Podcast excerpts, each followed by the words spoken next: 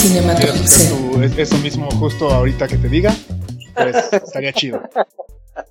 5, 4, 3, 2, vas. Dona Fantasma y Cinematopixel presentan.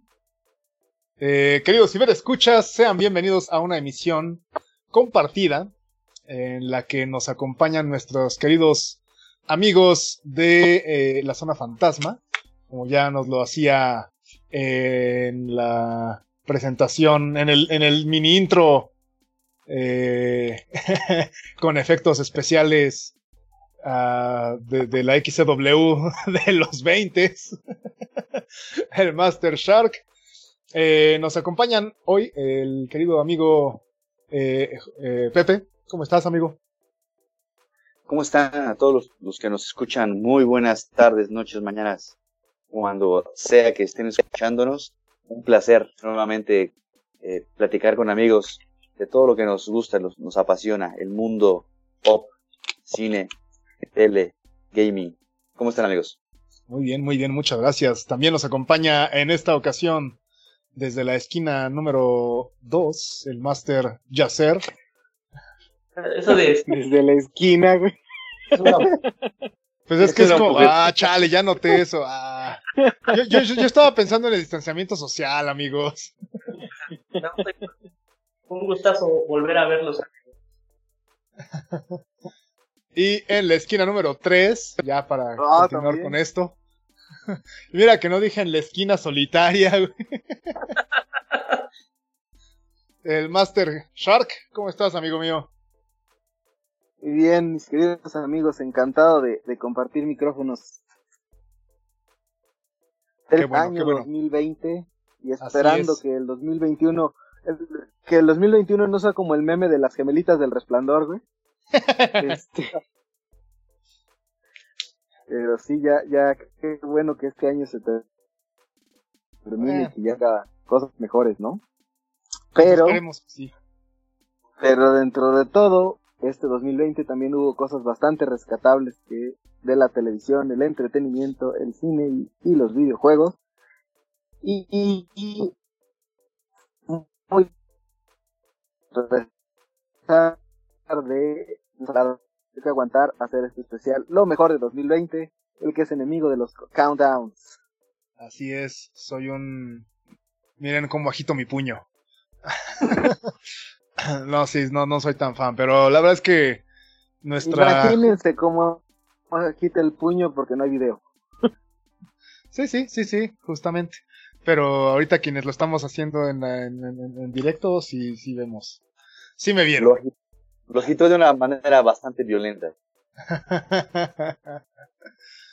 Así es, pero entonces, pues vamos a comenzar, amigos míos.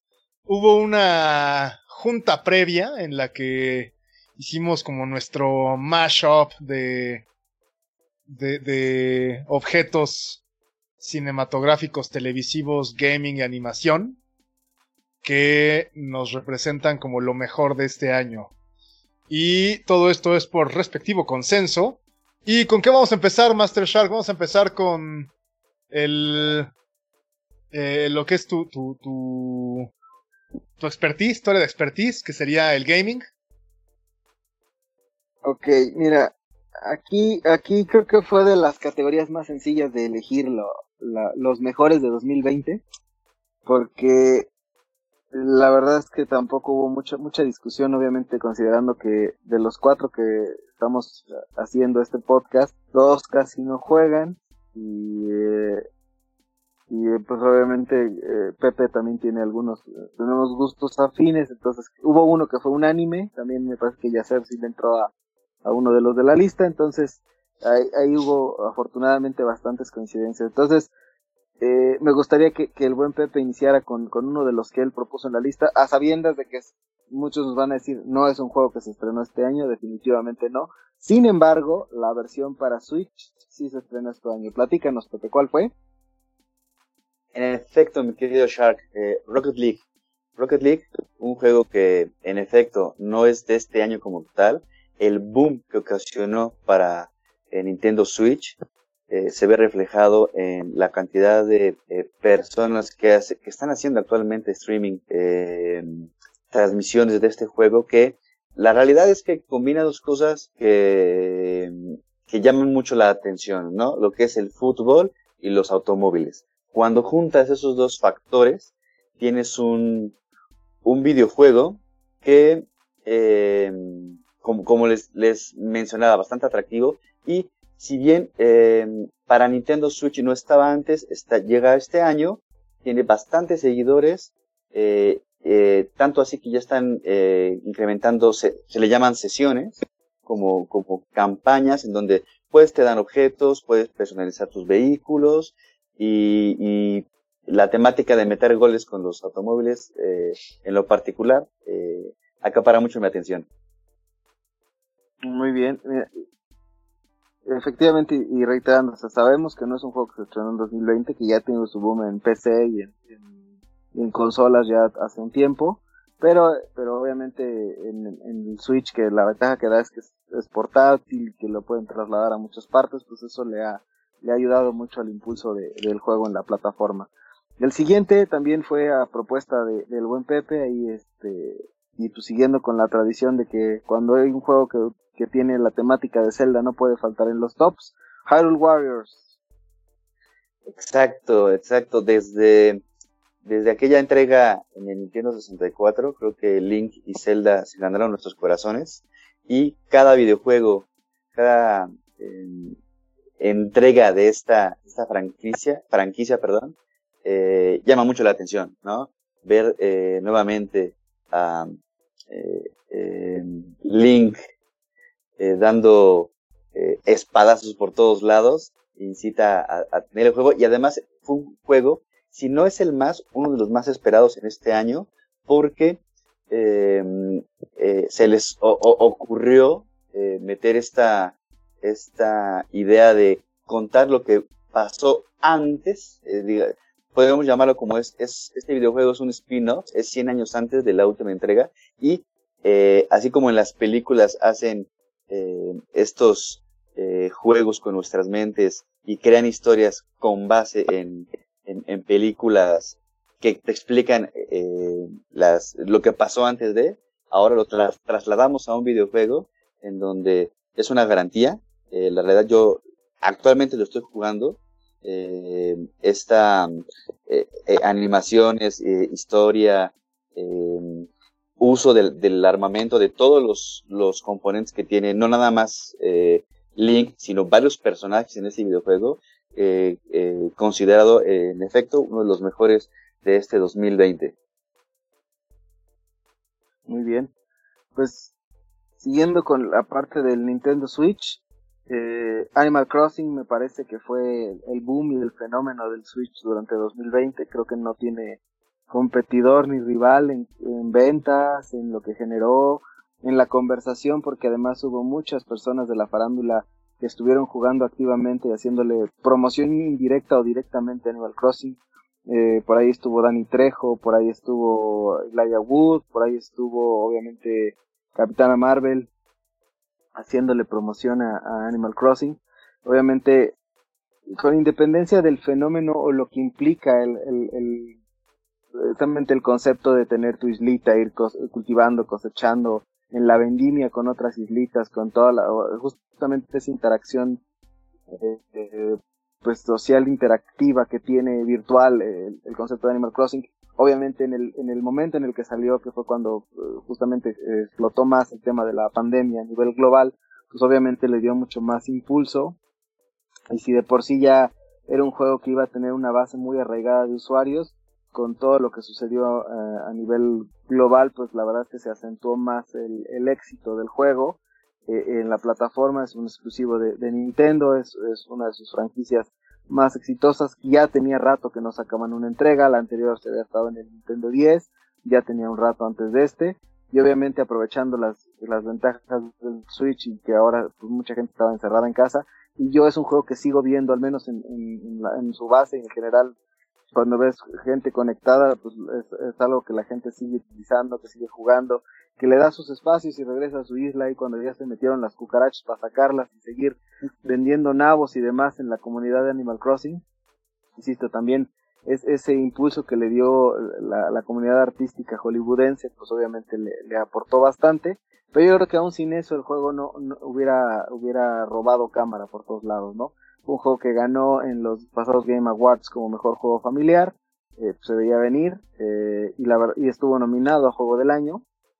Entonces la verdad es que no, no, no hay más que decir de Animal Crossing. Y finalmente, eh, el que para mí y también para muchas premiaciones como los Game Awards y otras tantas es el juego del año. Yo sé que por ahí está mucha gente que dirá que Final Fantasy, otros dirán que por ahí eh, se lo debieron dar a Ghost of Tsushima, pero me parece que, que Last of Us 2 es sin duda el juego que se llevó la, la conversación en este año por muchas razones. Yo sé que también hay gente que dice bastante drama pandémico tenemos en las noticias alrededor del mundo como para todavía estar sufriendo viendo un juego que trata sobre un virus y una pandemia que acabó con la humanidad, pero me parece que también, o sea, ya desafortunadamente estaba así previsto contrario a lo que le pasó a, recientemente a Cyberpunk, me parece que Last of Us 2 retrasos y salidas y que al final terminaron sacándolo.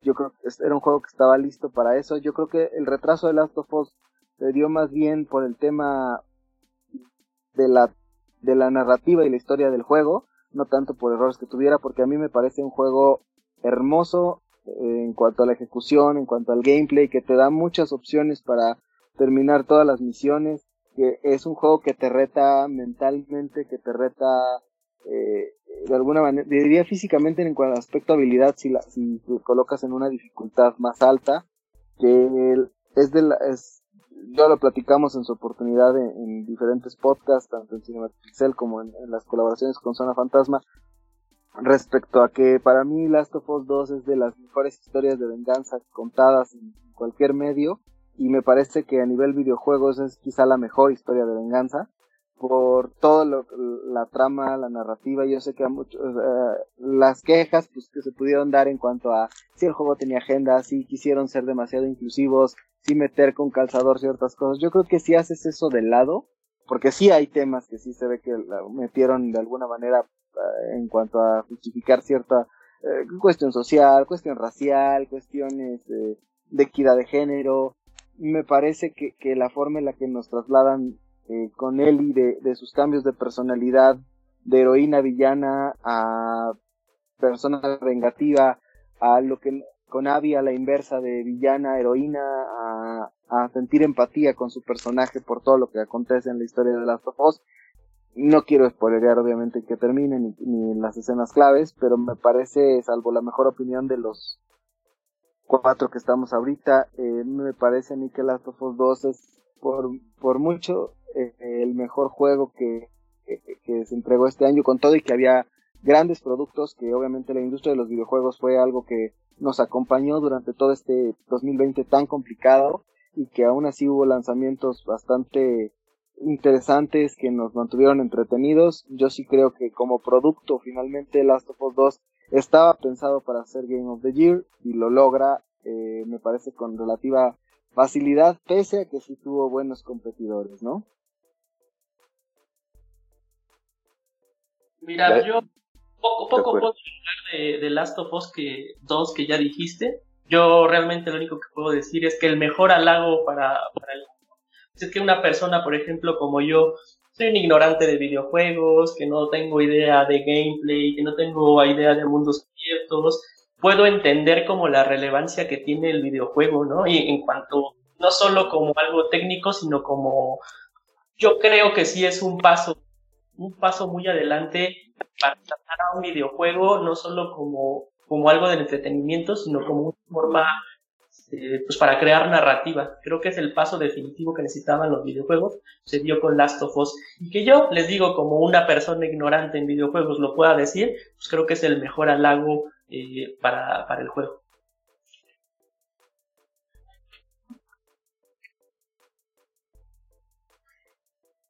Y pues ya nada más eh, eh, comentar que justamente este año es, eh, se eh, entregaron las últimas eh, consolas de última generación, tanto Xbox como PlayStation.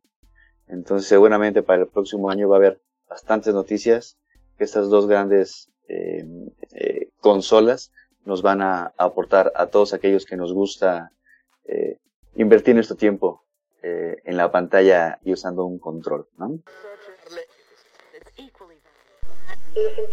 El número marcado no existe.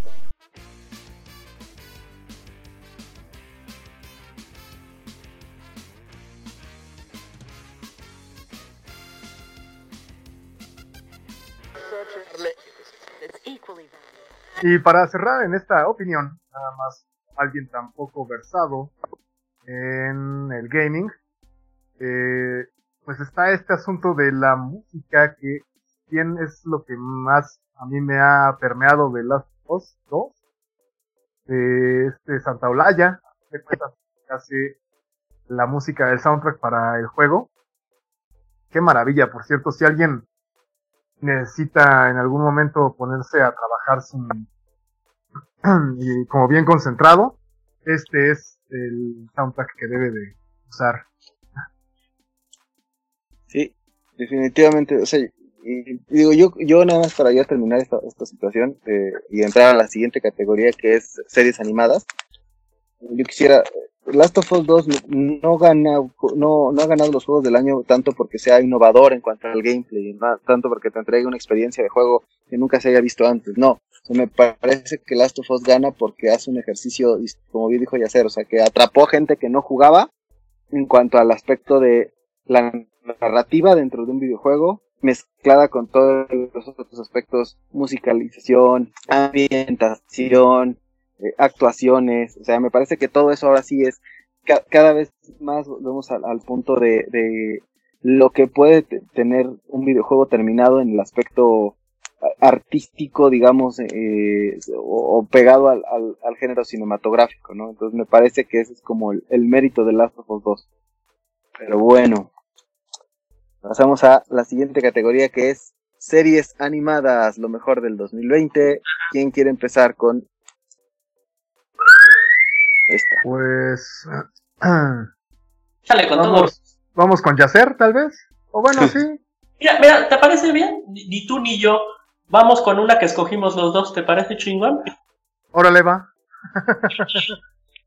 yo hay tres cosas que, veo y, es lo que único que evita que yo cancele mi suscripción de Netflix.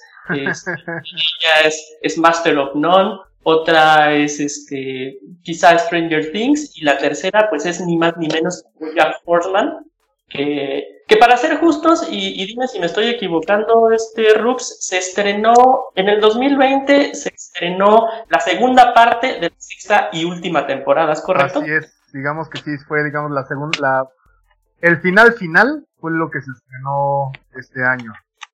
Porque ya, ya veníamos desde que del 2015, ¿no? Según recuerdo.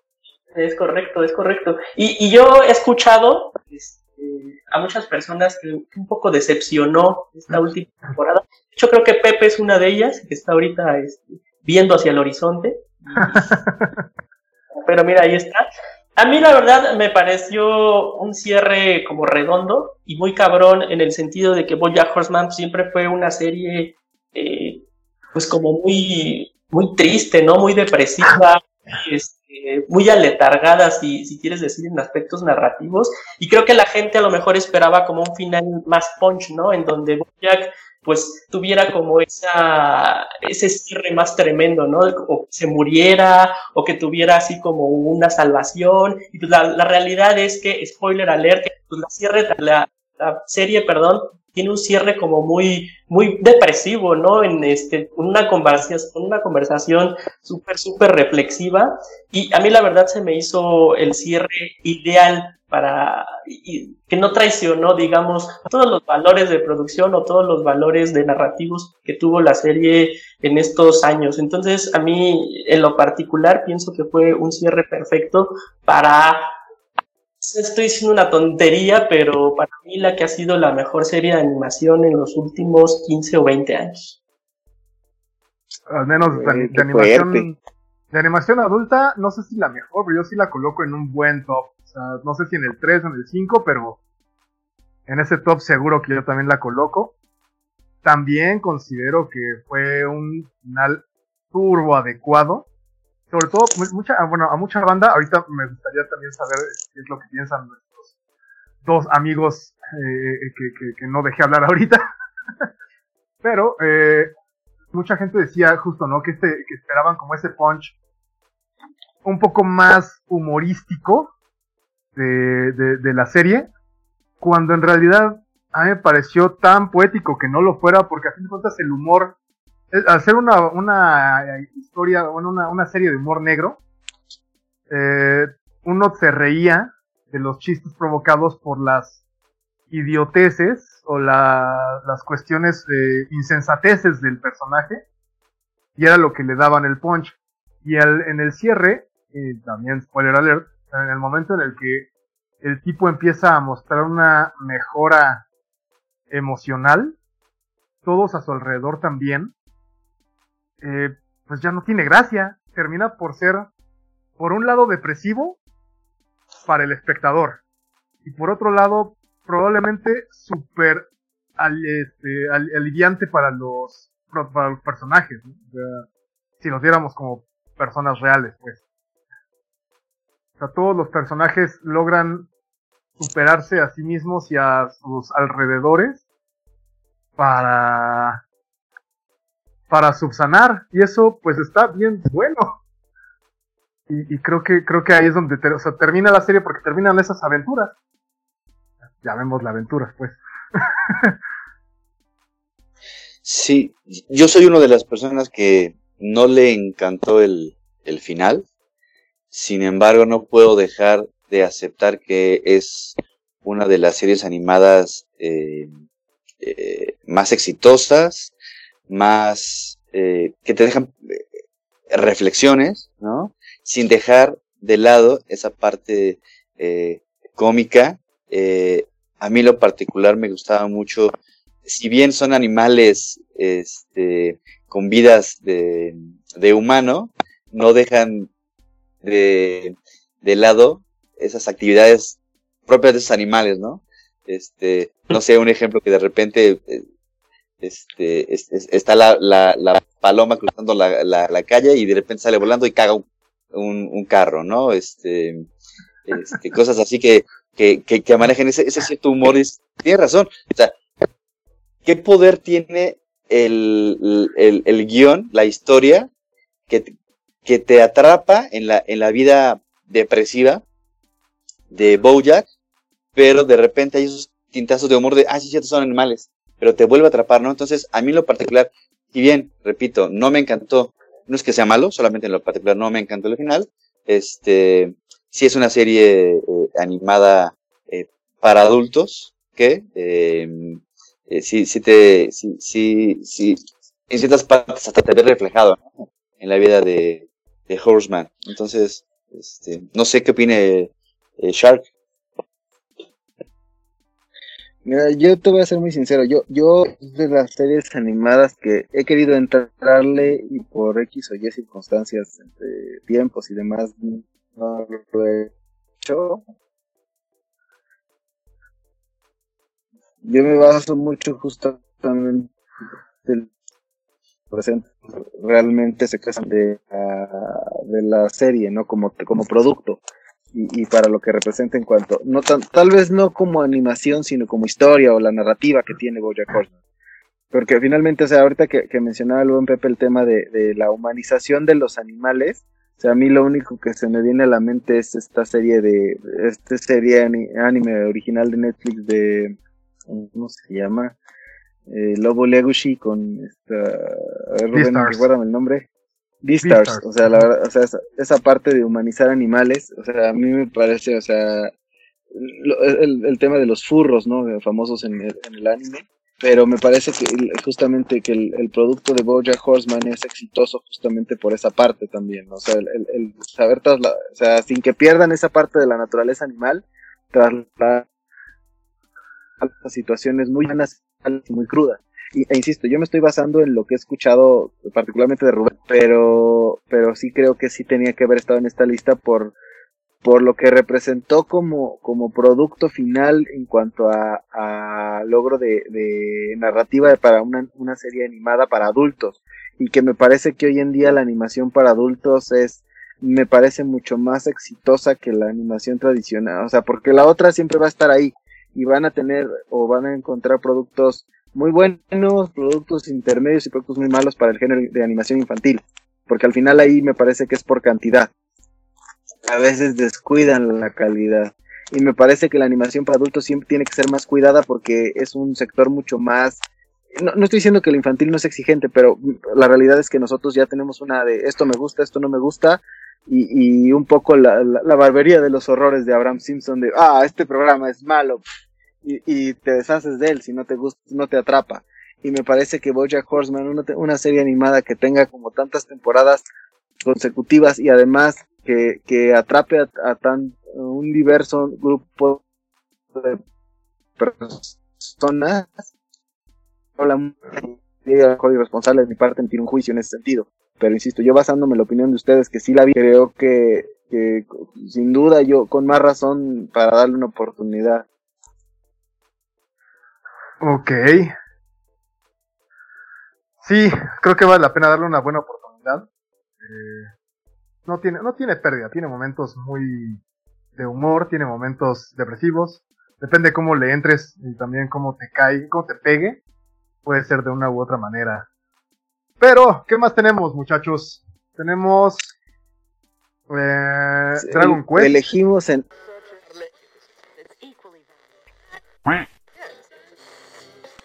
Dragon Quest me parece a mí justamente el tema de, evocar justamente varias generaciones. O sea, para las generaciones nuevas es que la conozcan y para las generaciones eh, como nosotros o quizá un poquito más grandes es evocar la época donde conocimos justamente a los personajes de Dragon Quest. Y aquí en México, bueno, la tuvimos a través de, de un canal de televisión abierta que tenía un bloque los sábados por la mañana denominado Caritel, donde pasaban justamente Saint Seiya, donde pasaban Sailor Moon, donde pasaban Dragon Quest. Y algo de creo que a los que nos tocó escuchar Dragon Quest o ver, Dragon Quest en su oportunidad, algo que nos frustraba mucho es que no llegabas al, al, momento cumbre de la, de la serie después de estar aguantando sábado tras sábado y de pronto ya no hay final, te lo cambiaban porque tenías que seguirlo en otro, en otro medio completamente diferente. Y eso me parece que era como una experiencia así como peculiar o frustrante. Y, y el hecho de, de, tantos años diferente de lo que pasó con Dragon Ball Z, que fue de continuar donde nos quedamos, hacemos de cuenta que Dragon Ball GT nunca, este, y retomamos esa historia después de una retomar, con todo y que Dragon Quest es larguísimo, que podrían retomar la historia en muchos aspectos, dijeron, no, a ver, voy a retomar The Adventures of Dai y lo voy a hacer un remake completo con animación nueva, que se vea bonito. Y, y me parece que es un, ejercicio muy afortunado. Van 12 episodios en, la, eh, que se pueden ver por simulcast en Crunchyroll semana a semana. Y me parece a mí que, salvo el detalle de que creo que va mucho más rápido que la original, es decir, se comen como pequeños detallitos que en otras series nos quejamos de que a veces eran capítulos y capítulos de no pasa nada y eh, detalles innecesarios aquí van como muy rápido en algunas en algunos puntos y que creo que en otros, o sea, queda perfecto, o sea, e, eliminan como la paja, pero en otros sí creo que le, le ha faltado meterle dramatismo. Sin embargo, como producto final, yo creo que es, eh, es una gran opción en anime para, para este 2020. Los que tienen, eh, cuenten con la suscripción a la plataforma Crunchyroll, vale totalmente la pena que les echen un ojito a estos 12 eh, episodios y se pongan al corriente, están cortitos. Y, y si nunca vieron Dragon Quest, les va a gustar muchísimo. Los que la vieron también les va a gustar. Obviamente advertirán algunas de las cuestiones que comentamos aquí. E insisto, o sea, si, si hay gente que como Yacer contrató una plataforma solo por ver Dragon Quest, pues eso quiere decir, algo, algo hicieron bien por esa parte.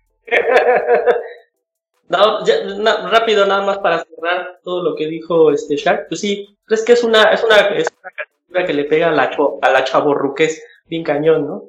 Y, y, creo que en ese aspecto lo hacen bien en el sentido de que no tratan de cambiar muchas cosas. Están siguiendo literal de todo lo que la caricatura original, lo que el anime original hacía. Y, y sí, como dice Shark, a lo mejor están comiendo unos momentos, pero se entiende de alguna forma que pues, sí, eh, en teoría, este, este nuevo anime pues va a abarcar, eh, si no la totalidad, pues gran parte del manga, que es robusto, entonces pues tienen que ir un poquito, un poquito más pero quitando eso, la verdad es que, como dice Shaq, la serie se ve bonita, este, no están cambiando el alma de, de la caricatura ni de los personajes, entonces yo creo que también 100% recomendable las aventuras de Fly.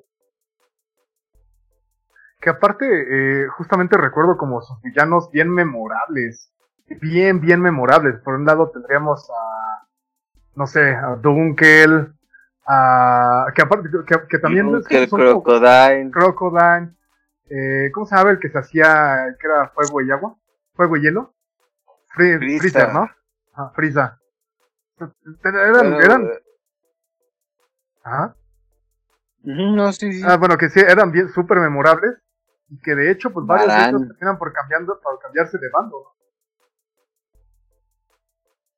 No spoileres a los que no lo han visto, güey.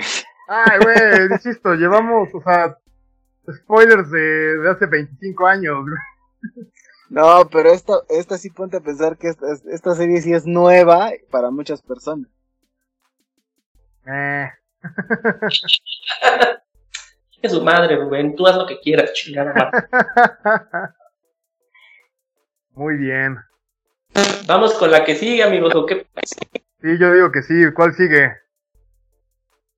Denle, denle. ¿Quién, quién quiere? ¿Quién va? Pepe, vas. Yo quiero hablar, si bien era muy esperada, a mí me gustó. Sin embargo, también esperaba un poquito más. Fue, o es, eh, Batman, Una muerte en la familia. El icónico eh, cómic donde... Me vale, yo también voy a dar spoiler matan a Robin. Este, en este año salió eh, la película animada. Eh, quien, quien tiene la suscripción a Amazon Prime eh, la puede ver. No literalmente en la plataforma, porque la tienes, aún con la plataforma la, tienes que alquilar o, o comprar. Sin embargo, no quiero dar mucho detalle, si bien ya dije la, lo principal, lo que muestran es eh, una, una charla, una charla entre Batman y Superman y hablan de todos los sucesos que eh, rodean a esta, a esta muerte. Recordarán, y para los que no sepan, en, en su momento eh, eh, cuando el, primer eh, Robbie, Dick Grayson, se hace independiente, se hace Nightwing, eh, Batman eh, recluta al segundo Robin y como a la gente no le gustó la idea de tener otro Robin, DC Comics se saca las de la manga, al final muy exitoso, y le pregunta a la gente, ¿qué hacemos con este Robin? el, guasón lo tiene, lo matamos, o sigue vivo. Y la gente decidió, si bien en, el año, no me acuerdo cuándo salió la, la, película interactiva de, Black Mirror, 18, ¿no? y que tú ibas, tú ibas eligiendo la, la, secuencia, este, estaba en ah. tus manos el elegir. Esta dinámica ya había surgido muchísimos años antes de un cómic y la gente llamaba y mandaba cartas pidiendo que en efecto mataran a Robin. Entonces, ahora en esa película animada tú puedes ver qué pasó, cómo es esa muerte eh, y todos los eventos que surgieron a raíz de esa, de esa muerte. ¿no? no quiero platicar más de ella, pero sí es un, un de mis top en este 2020 que eh, también maneja un poquito esa, ese sentimiento y a, y, a, los que nos gustan los, los superhéroes, ¿no? Entonces, eh, no sé ustedes si, si también coinciden conmigo con una muerte en la familia. La verdad es que sí fue una buena reinterpretación a, al, a la historia de, estamos hablando de que fue en los noventas. La, cuando sucede eh, Ah. la muerte de la familia original. Mm, an- No, antes, antes porque... finales de los ochentas. Ah, ajá, ok, ok, ok. Me parece una, una gran, gran reinterpretación. Y la verdad creo que sí, sí va en la, en el top, sin duda alguna. Yo, yo coincido, o sea, definitivamente creo que es eh, un producto que sí tendría que estar en nuestro top, porque a diferencia de lo que pasó con la interpretación que hicieron reciente de, de Killing Joke, me parece que Muerte en la Familia sí es más fiel a la, a la interpretación literaria de la novela gráfica, porque mucha gente se quejó con Killing Joke de que igual, o sea, eliminaban como muchos aspectos icónicos de, de la novela, algo que, que justamente la cuesta mucho trabajo, tra- a lo mejor a otro medio que no sea el impreso, que no sea el, el- el pa- el papel, que no sea la lectura, que no sea el diseño. Y con una muerte en la familia me parece que, que con independencia de, del cómo retrata esa parte, el hecho de que de nuevo dieran es- esa, esa posibilidad de que la gente eligiera y de que te mostraran justamente, dependiendo de tu elección en esta onda de las películas interactivas, los, dos finales o las dos vertientes de la historia según lo que eligieras me parece algo muy creativo y sigo pensando, o sea, para mí, con independencia de que yo sea mucho más fan de DC que de Marvel, creo que los productos, al menos animados de DC, son tienen un- una calidad mucho mayor y una mejor narrativa en, en, en- conjunto. O sea, me parece que eh, lo que hacen con la muerte en la familia es, es, eh, es muestra de ello y sí, y sin duda coincido con, con Pepe y con lo que me, me comentaba Rubén, que es, era algo obligado que tenía que estar en nuestro top por lo que representa, por lo que es eh, en general la obra de, de una muerte en la familia y porque a diferencia de otras entregas, sí- porque ah, también hay que decir cuando las cosas salen mal, si alguien vio la, la muerte de Superman animada, me parece que era muy triste y muy carente de,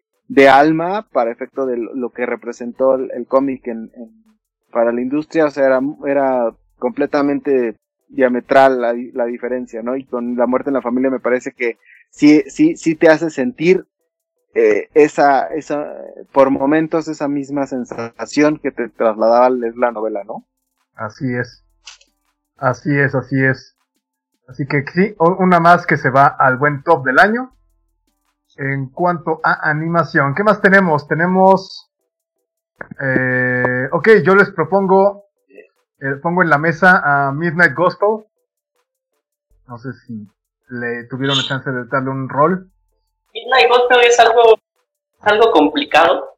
Eh, Complicadísimo, güey. tú me dirás, Rub, según yo el formato básicamente es un podcast, un podcast que, que en algún momento a alguien se le ocurrió la idea de animarlo y Ajá, sí. pero, pero son pláticas, puta, son pláticas muy densas porque se habla sobre drogas, se habla sobre economía, se habla sobre muerte, se habla sobre familia, se habla sobre un montón de cosas.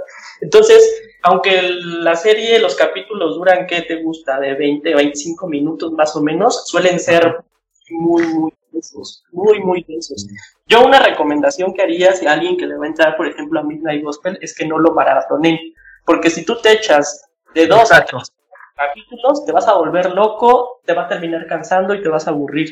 Yo sí diría, aviéntate un capítulo diario o es más, aviéntate un capítulo y déjalo descansar una Yo me lo semana. por semana. Sí, sí, Ah. sí. No, yo no podía. De hecho, quien me recomendó a mí Midnight Gospel me dijo, ay, que ya me lo aventé completo.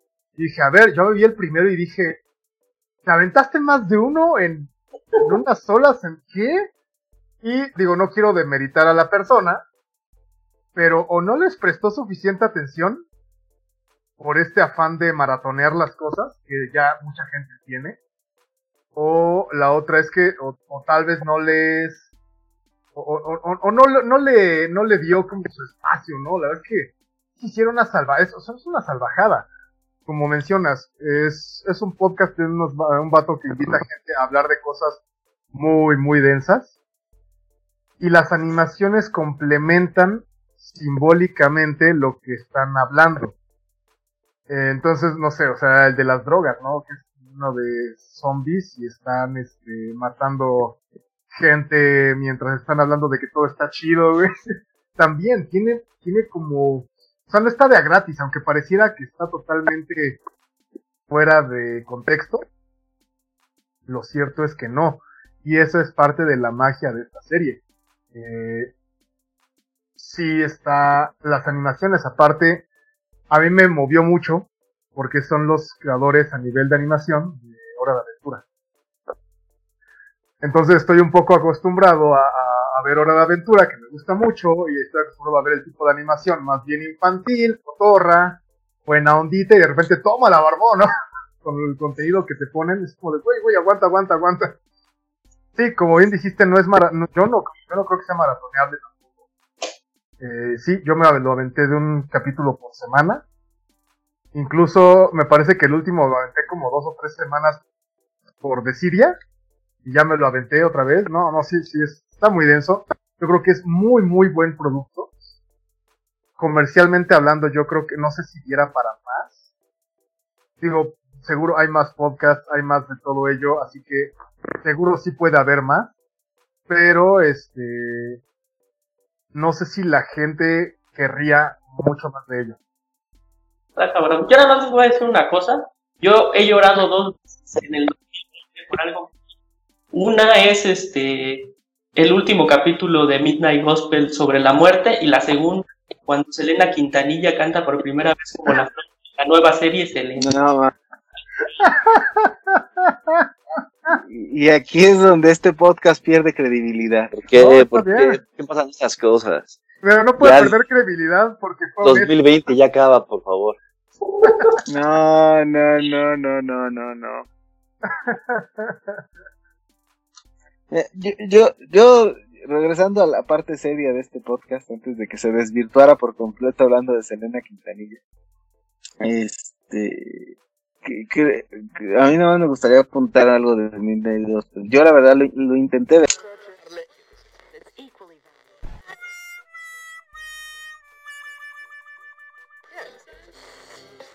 Para mí, Midnight Gospel es mucho más complejo. La verdad es que yo intenté entrarle y en su momento lo platicamos, eh, querido Rubén y, su servidor aquí, eh, al respecto de. Yo no, yo definitivamente no pude. Intenté con los dos primeros episodios. Reconozco justamente el, el valor creativo que tiene Midnight Gospel como producto. ¿Por qué? Porque justamente es lo que decían ustedes. Es, es un podcast trasladado a animación, pero es demasiado denso. Es demasiado complejo para... maratoneable no es. Sí tienes que verlo como muy despierto o tienes que verlo bajo el efecto de alguna de vida alegre o de algún brownie feliz para mí. Porque de otra manera yo no, yo creo que no, no hubiera podido darle para el y, y el segundo para mí ya fue como mucho sufrirle. O sea, la verdad es que sí fue como de, ay, o sea, sí entiendo el valor que tiene, lo reconozco y lo aprecio incluso como, como producto, incluso te diría como hasta artístico. Porque a pesar de que la, animación no es así que digas, uy, la octava maravilla y es mucho creada por computadora, o sea, sí, sí creo que, que, que esa narrativo, cómo lo van llevando, eh, eh, ese podcast trasladado a, a, una serie animada, es, es, una manera muy inteligente de hacerlo. Pero yo sí creo que no es para todo mundo. Es correcto. es mi opinión. Yo, creo que definitivamente no es para todo el mundo porque los temas, insisto, los... A ver, yo aquí pongo un punto, bueno, sí, uno en general es, de por sí los temas son complicados. Y la animación cuando la, la disocias, porque en realidad lo que pasa es que se está disociando, no, no sucede si parece que está descontextualizado lo que ves contra lo que estás escuchando, sí se convierte en algo de seguir. De entrada, como ya el tema es complicado y si le pones aparte que la imagen está disociada, pues se torna todavía más complejo porque entonces te puede resultar en distractor una de la otra. Y por eso creo que, eh, lo bueno, decía también Yacer, ¿no? Que si te lo maratoneas terminas volviéndote loco. Sí, yo creo que por ahí va. Sí, en efecto, no es para cualquier persona. Porque de entrada no creo, o sea, yo creo que cualquiera lo puede entender, sí, claro que sí. Pero yo creo que no a cualquiera le puede gustar porque sí está muy denso, ¿no? O sea, pasa de ser entretenimiento a ser filosofía bien dura, güey. Y es por eso que yo digo que sí debe estar en el top.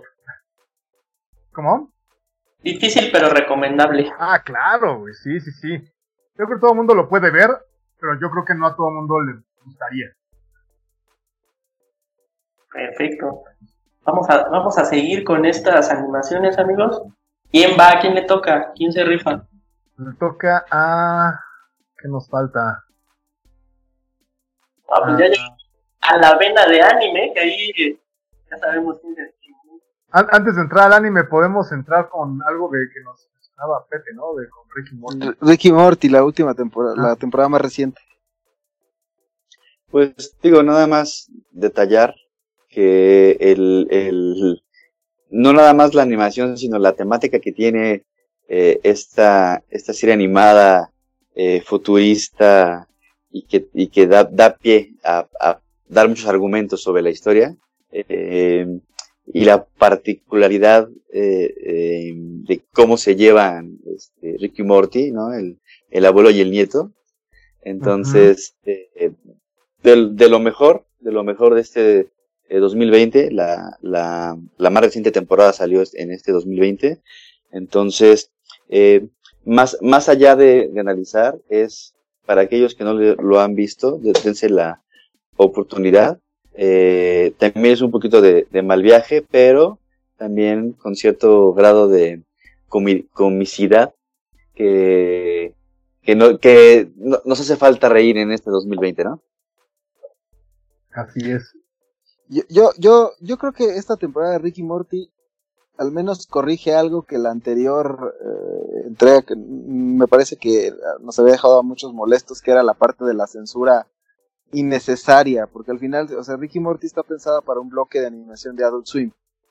Entonces el hecho de que de pronto pusieran eso, ese molesto, "Pip, pip", o sea, en ciertas como palabras, al final le quita su esencia.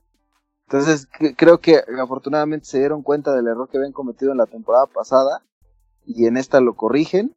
Yo creo que Ricky Morty al final siempre es, es un producto que, que es cumplidor. O sea, yo creo que no, no, no es así que ya, ya, es un punto en el que no te sorprende, pero lo que esperas es que al menos tenga la, la calidad de las anteriores. Y me parece que en ese, en ese punto sí es, insisto, o sea, creo, creo que cumple, aunque sea redundante, a- a- con lo que, con lo que pretende. ahorita el, el, el- hay mu- muchas generaciones que est- están, este, incluso hay un término, ¿no? Generación de cristal, ¿no? Que se, se ofenden de todo, ¿no? Eh, está un poquito delicado el tema de, de, de herir susceptibilidades, pero en efecto, en esta temporada como, eh, más allá de decir, eh, ustedes generación tienen razón, no, no, este, no debemos ser tan, tan ofensivos, es decir, entiendan que esto es una serie animada, ¿no? O sea, es, es parte de, eh, no todo es para ustedes, no se sientan eh, el, el, el ombligo del mundo, simplemente, si te gusta, consúmelo, si no te gusta, no lo consumas porque para todo hay, eh, para, hay, hay para todos, ¿no? Eso, eso es lo que quiero decir, ¿no? Y, y, y es, es una, una serie animada que entretiene y entretiene mucho. Y, y también llegamos al punto de que está, eh, con el caso de los Simpson pasaba algo semejante en el caso de que la- los escritores, pues hay eh, la parte, digamos, seria, que serían como, hay matemáticos físicos y demás en caso de los Simpson, y la parte, este, el idiota que daba como el punchline, ¿no?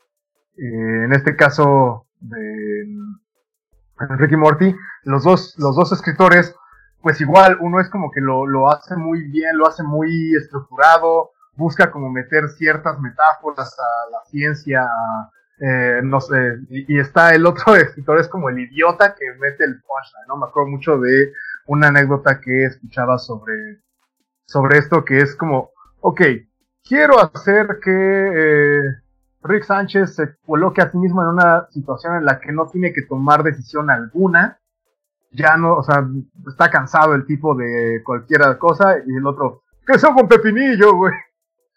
Y pues tenemos a uno de los mejores chistes del que fue 18, ¿no? Y creo que es algo, es uno de los grandes, grandes aciertos de, de Ricky Morty. Sin duda, sin duda. Y, y, es como un producto que aparte, a diferencia de lo que decíamos de Midnight Gospel, me parece que Ricky Morty sí es más amplio en, en su, público objetivo. O sea, puede abarcar muchas personas que, que igual no te imaginarías que de pronto un día agarran y en una plática de café te dicen, o te, hablan de algún gag de Ricky Morty o de plano abiertamente te sacan la referencia, ¿no? Y eso me parece que es como todavía lo hace un, producto más, más plausible. Sí, sí, sí. Mini Rick. Bien. Muy bien, muchachos. ¿Qué sigue? ¿Qué sigue? A ver si vámonos a la parte, a las monas chinas. ya, ya, para, ya para terminar esta, esta, esta parte de las series animadas y entrar a, lo que se pone bueno, que es las películas y las series de, de 2020. Y, eh, a mí, en la previa, de hecho, pues fue ahí como tema de discusión que cuál quitaba o cuál ponía, o cuál poníamos, mejor dicho, en, cuál, en, ponernos de acuerdo, porque sí, sí creo que hay como hubo muchos productos de 2020, por ejemplo, la última temporada de Attack on Titan, Jujutsu Kaisen, este, que eran como, como, que se quedaron como en, en, en, el, en la lista, ¿no? De, de las propuestas que teníamos. Y aquí sí yo, yo a lo mejor pequé un poquito de, de imponerles, no, no, imponerles, pero sí como irlos llevando a, a mi sugerencia, ¿no? De, de la que fuera mi, a lo mejor el motivo por el cual yo terminé, así como Yacer lo contrató por Dragon Quest, yo lo contraté porque quería ver la segunda parte, en este caso la, temporada de estreno de Tsugomomo, eh, que ya es su segunda entrega. Y este, y la verdad es que eh, no me decepcionó en lo más mínimo. Me, de hecho, me gustó mucho más el cómo fueron llevando la, la serie de, de digo, aquí, pues no, no vamos a entrar tanto en ese detalle, pues pueden escuchar el, podcast en Cinematopixel donde hablamos un poquito más a detalle de ella. Eh, me parece a mí que, que la inteligencia de, en la historia o en la narrativa es, se salen un poco del, del fanservice que tenía la primera, que, que, me parece que abusaba por momentos de, de ciertos momentos de fanservice respecto a Kirija. Y en esta me parece que, ya se enfocan más en la aventura, en la acción y, en ir construyendo justamente el arco narrativo de los personajes principales y que llega un clímax al final de la temporada en los dos últimos episodios que es eh, me parece la mejor manera de cerrar eh, esta segunda temporada y que abre me parece la puerta muchísimo a que exista una tercera y que obviamente te deja con ganas de saber más de los personajes, que te deja con ganas de saber cómo se van a seguir llevando la relación, sobre todo de, de qué va a pasar ahora que ahora, sí se vaya a entrenar en serio el personaje principal que es Kazuya y cómo va a derrotar a, al enemigo de la serie que es su propia madre, ¿no? Además de todo. Eh, me parece que, insisto, la forma en la que cuentan los chistes, la forma en la que que, van llevando la narrativa y que, involucran a otros nuevos personajes, lo hacen de una manera muy creativa y muy inteligente. Y me costó mucho trabajo decidir si Tsugomomo o, o la segunda temporada de High Score Girl, porque también me parece un ejercicio hermoso, pero sí tuve que decantarme por la preferencia personal que tengo sobre Tsugomomo. E incluso dejamos fuera a otros animes como, como Agretsuko o como la última temporada de, de Seven Deadly Sins, ¿no? Pero, pero sí, o sea, sería la, mi, la recomendación ahí conjunta de, de, los que estamos aquí respecto a anime para, para cerrar este bloque. De los que estamos aquí reunidos. Qué chingón. Sí, sí, sí, sí, sí. Cerramos el, el, el stage de animación. ¿Y qué les parece si nos movemos a qué, muchachos? ¿A series? ¿Nos movemos? A las series, vámonos a las series. Vámonos tendidos. ¿Quién se va a dar? ¿Con cuál empezamos? En esta, Pero es que en esta creo que fue donde más, más fácil nos pusimos de acuerdo, ¿no? Sí, sí, es que pues sí, yo creo que en todas estuvimos de acuerdo. En general, en todas las, las categorías, pero... A ver, ¿qué les late? Sí, la que más tuvo fue Queen's Gambit. Gambito de Dama. Muy buena ¿Quién serie. empieza, muchachones? Para mí es la mejor serie de 2020, ¿eh? ¿Quién quiere empezar? Yo, yo también, güey. Tuvo, tuvo mucha, mucha audiencia.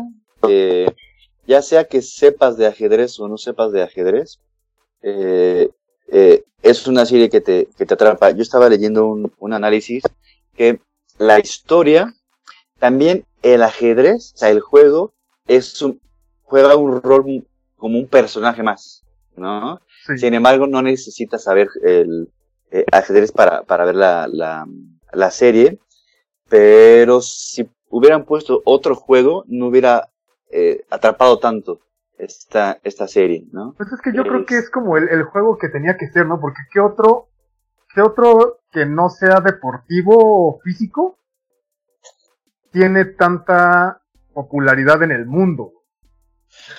Mira, yo diría las matatenas, pero no creo que en eh, Rusia haya torneos de eso, ¿no? Pero en Sí, efecto, es, es más, en es un Magic the juego, Gathering y Yu-Gi-Oh, güey. es un juego que aunque no sepas jugarlo, eh, sabes que existe, ¿no?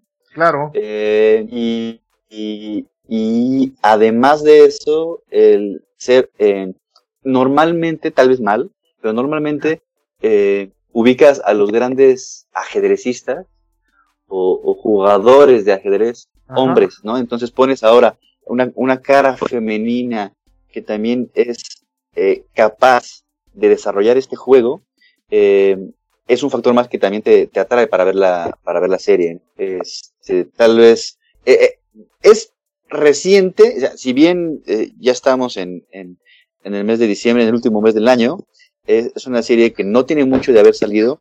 Eh, no quiero exponer mucho por si alguien la, la, la quiere ver. Ampliamente eh, recomendada, eh, ambientada en los años, si no estoy mal, en los años 50.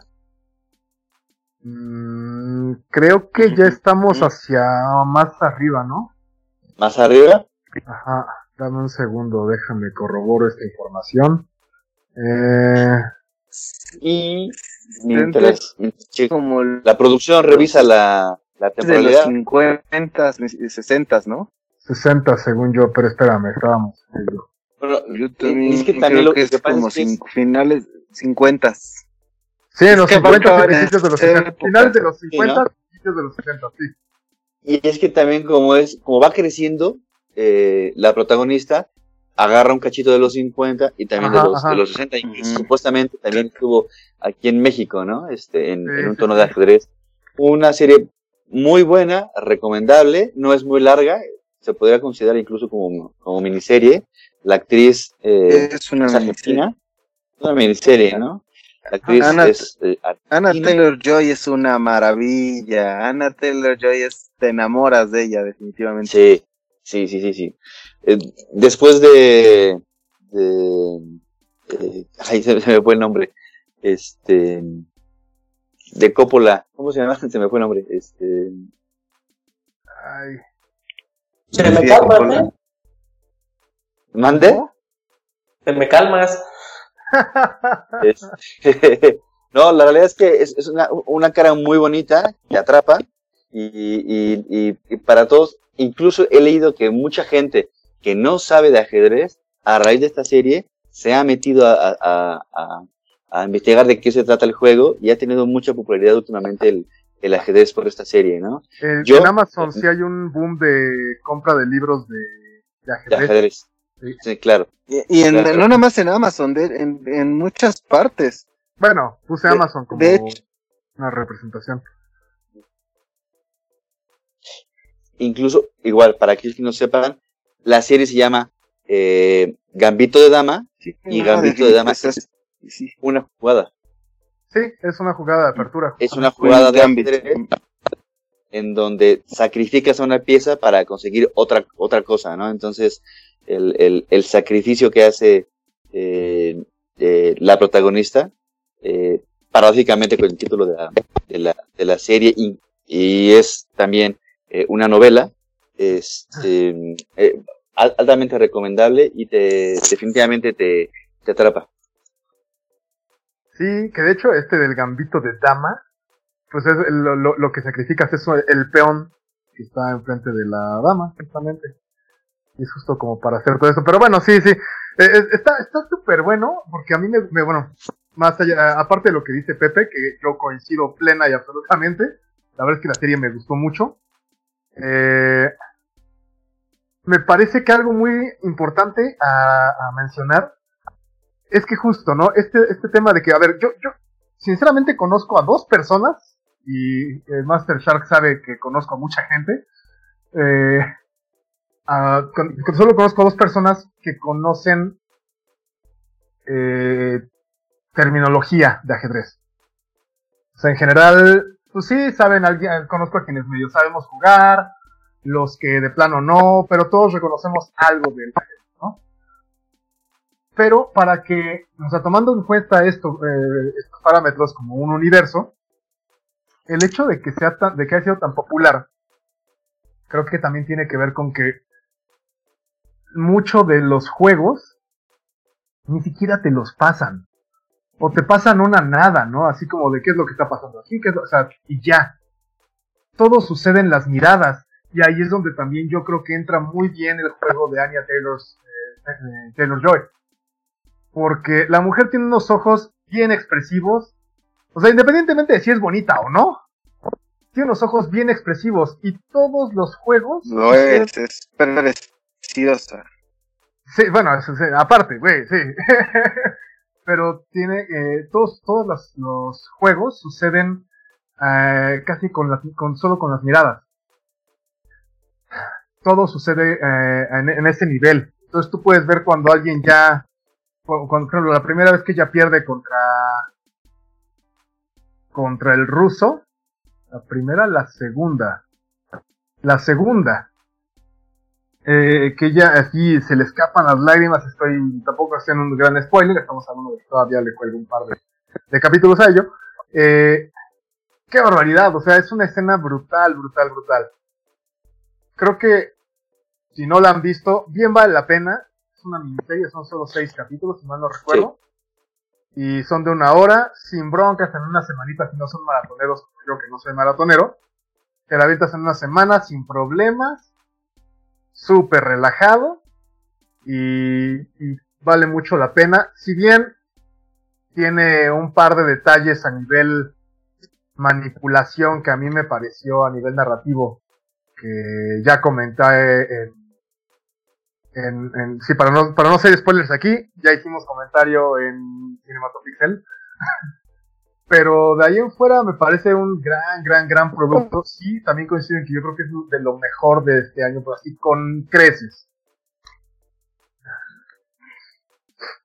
Sí, sí, yo, yo, digo, para mí es sin duda, la, creo que la mejor serie que yo vi en el año.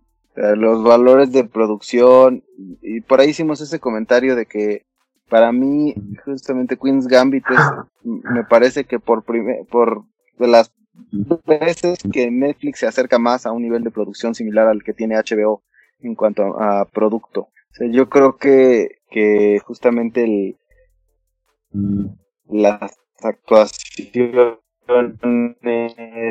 la por ahí escuchaba, ya no, no vale la pena ni siquiera entrar en las críticas de, de es que porque eh, sexualizan a los personajes, o sea, yo creo que ni siquiera viene traerlo a la mesa. La verdad es que me parece que, que como se, como serie o miniserie, si lo quieren ver así, es, es, es maravillosa en la ejecución, la actuación de Dos mil años más tarde. En mi opinión, creo que Queen's Gambit es, insisto, yo creo que de la de los mejores trabajos del año que se equi- equipara a, producciones de, ya decíamos, de HBO, no le pide nada. Yo creo que las actuaciones, insisto, Anna Taylor Joy lo hace de manera magistral.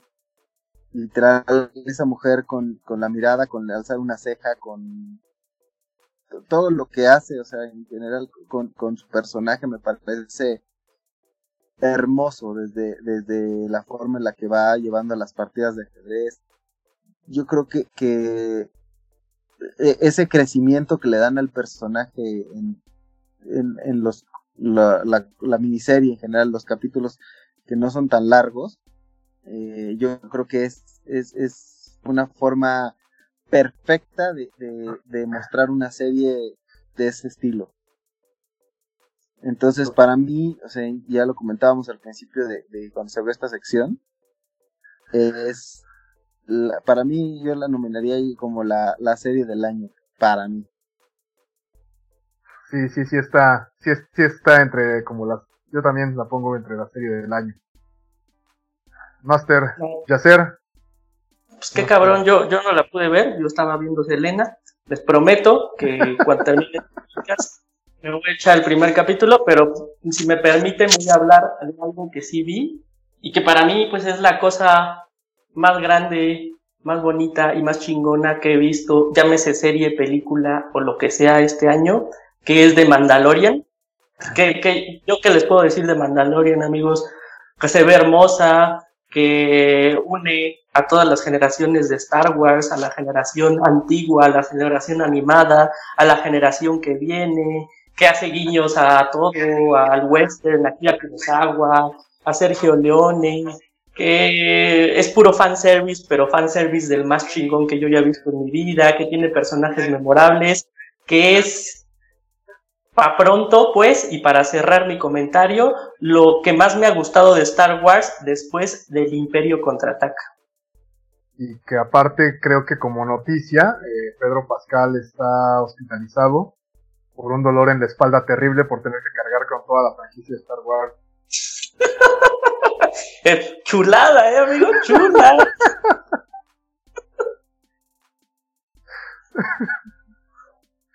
Exactamente. No puedo decir más. no puedo decir más, suelta el micro. ok. Yo, yo sin ser, la verdad, el, el, el fan acérrimo de, de Star Wars, la verdad es que creo, creo que a mí me ha pasado de que tal vez nunca tengo como expectativas muy altas de los productos de Star Wars, desde la trilogía de, del episodio 1 al 3 y luego la del 7 al 9, yo no esperaba nada y la verdad es que salía como entretenido del cine, así de, ah, sí cumplió con lo que tenía que tener, ¿no? Pero insisto, yo no soy fan de la saga ni, ni me caso con el canon de Star Wars. Me parece, después de haber visto las dos temporadas de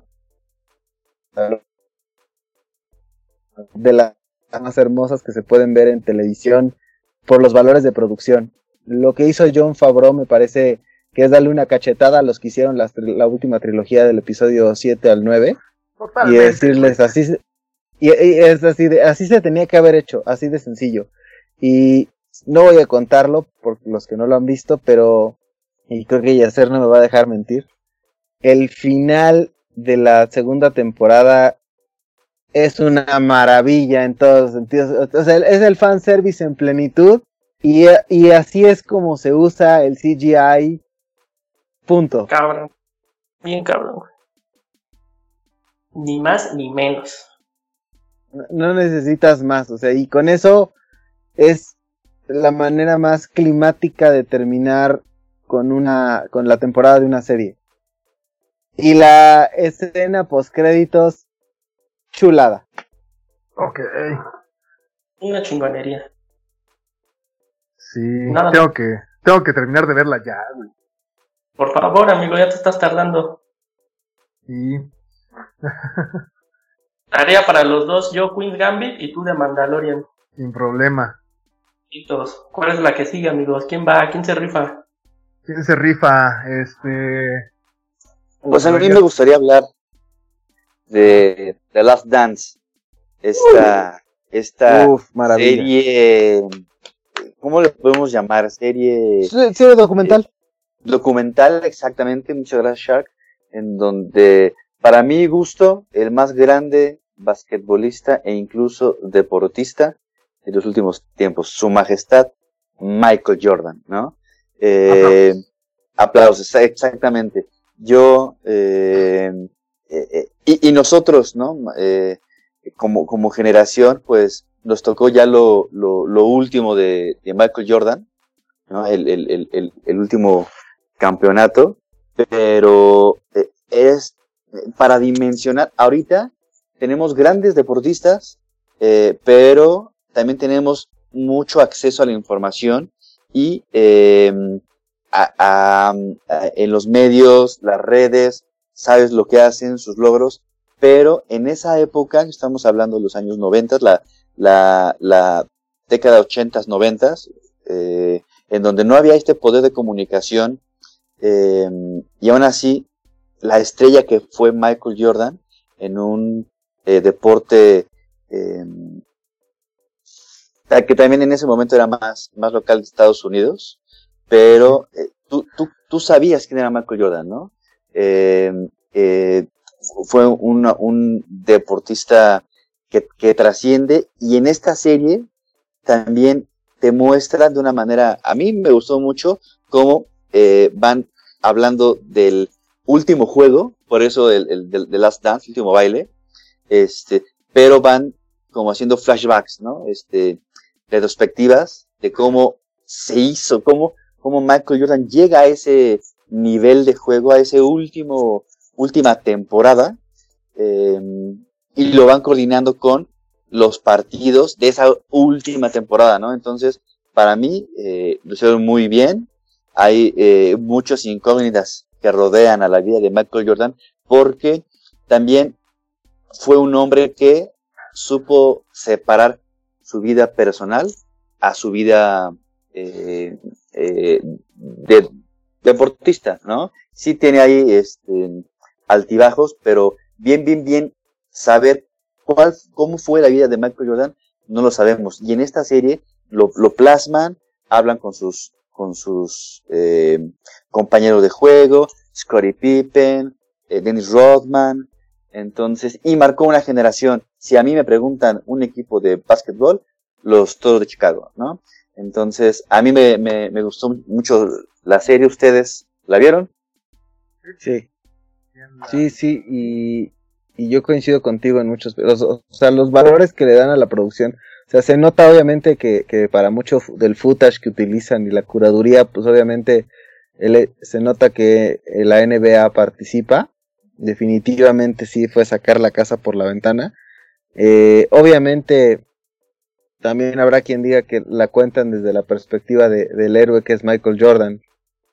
Pero yo tampoco conozco muchos, muchas versiones en las cuales alguien hable mal de él, a diferencia de otros personajes del deporte o de la, o de la farándula creo que, que, como bien dices tú, o sea, los toros de Chicago y, y, particularmente la fanaticada del básquetbol, por ejemplo, aquí, entiendo que, que al buen Pepe es aficionado, que, yo, el buen Rubén, pues ni se diga, eh, no sé, no sé en el caso de Yacer, pero, pero yo creo que sí va muy, muy enfocada a ese público, e incluso, o sea, va más allá porque creo que al menos en México todos como teníamos muy ubicado que había un canal de televisión abierta a través de lo que era televisión azteca, bueno es televisión azteca, transmitía la NBA en aquel entonces y, como que tenemos esos recuerdos frescos de, de, recordar incluso las narraciones en español de muchos de esos partidos que aquí los pasan con la narración original en inglés en el footage y esas, justamente el entrevistar a los protagonistas después de tantos años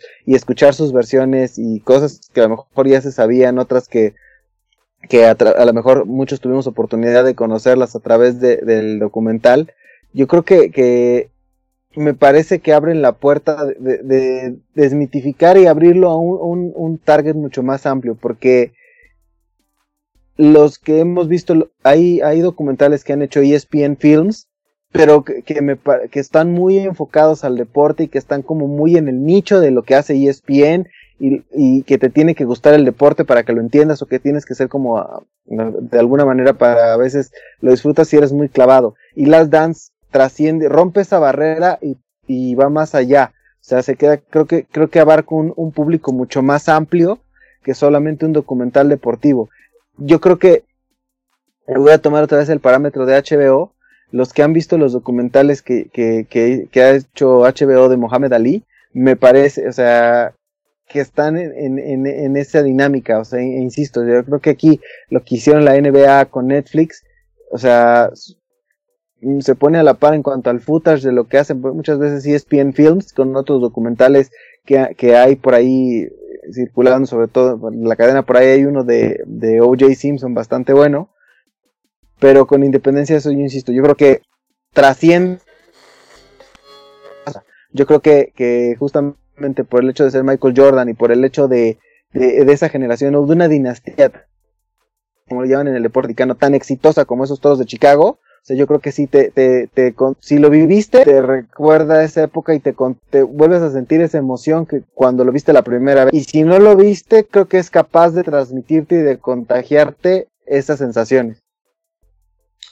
Sí, está, está cabrón de Last Dance. Yo la verdad, de, lo que más rescaté de la serie, porque sí, sí es un, una, sí, como un estudio del personaje de Michael Jordan bien chingón, que el güey era un, la verdad te das cuenta que el güey era un culero a veces, ¿no? Pero pues tenía que serlo por, eso le tocaba hacer como líder, ¿no? Pero a mí lo que, los capítulos que más me gustaban, por ejemplo, de The Last Dance, eran los que hablaban sobre sus compañeros, ¿no? Por ejemplo, cuando hablan de Scottie Pippen, ¿no? Y, y te das cuenta pues, también lo culero que es crecer como atleta al lado de un güey tan cabrón, porque Scottie Pippen la realidad es que en otro equipo hubiera sido la estrella de cualquier otro maldito equipo. En ese instante el mundo hubiera sido su estrella y le tocó, ¿no? Le tocó ser el compañero siempre de Michael Jordan, ¿no? Entonces, como esas pequeñas biografías y esas historias al lado de lo que era el sol que era Michael Jordan, pues es lo que se me hace lo más, lo más interesante. Y no solo sus compañeros, también sus rivales, ¿no? Hay varios ahí, anécdotas bien chingonas, por ejemplo, de los güeyes que jugaban en los pistones de Detroit y cómo, cómo también era una mierda ser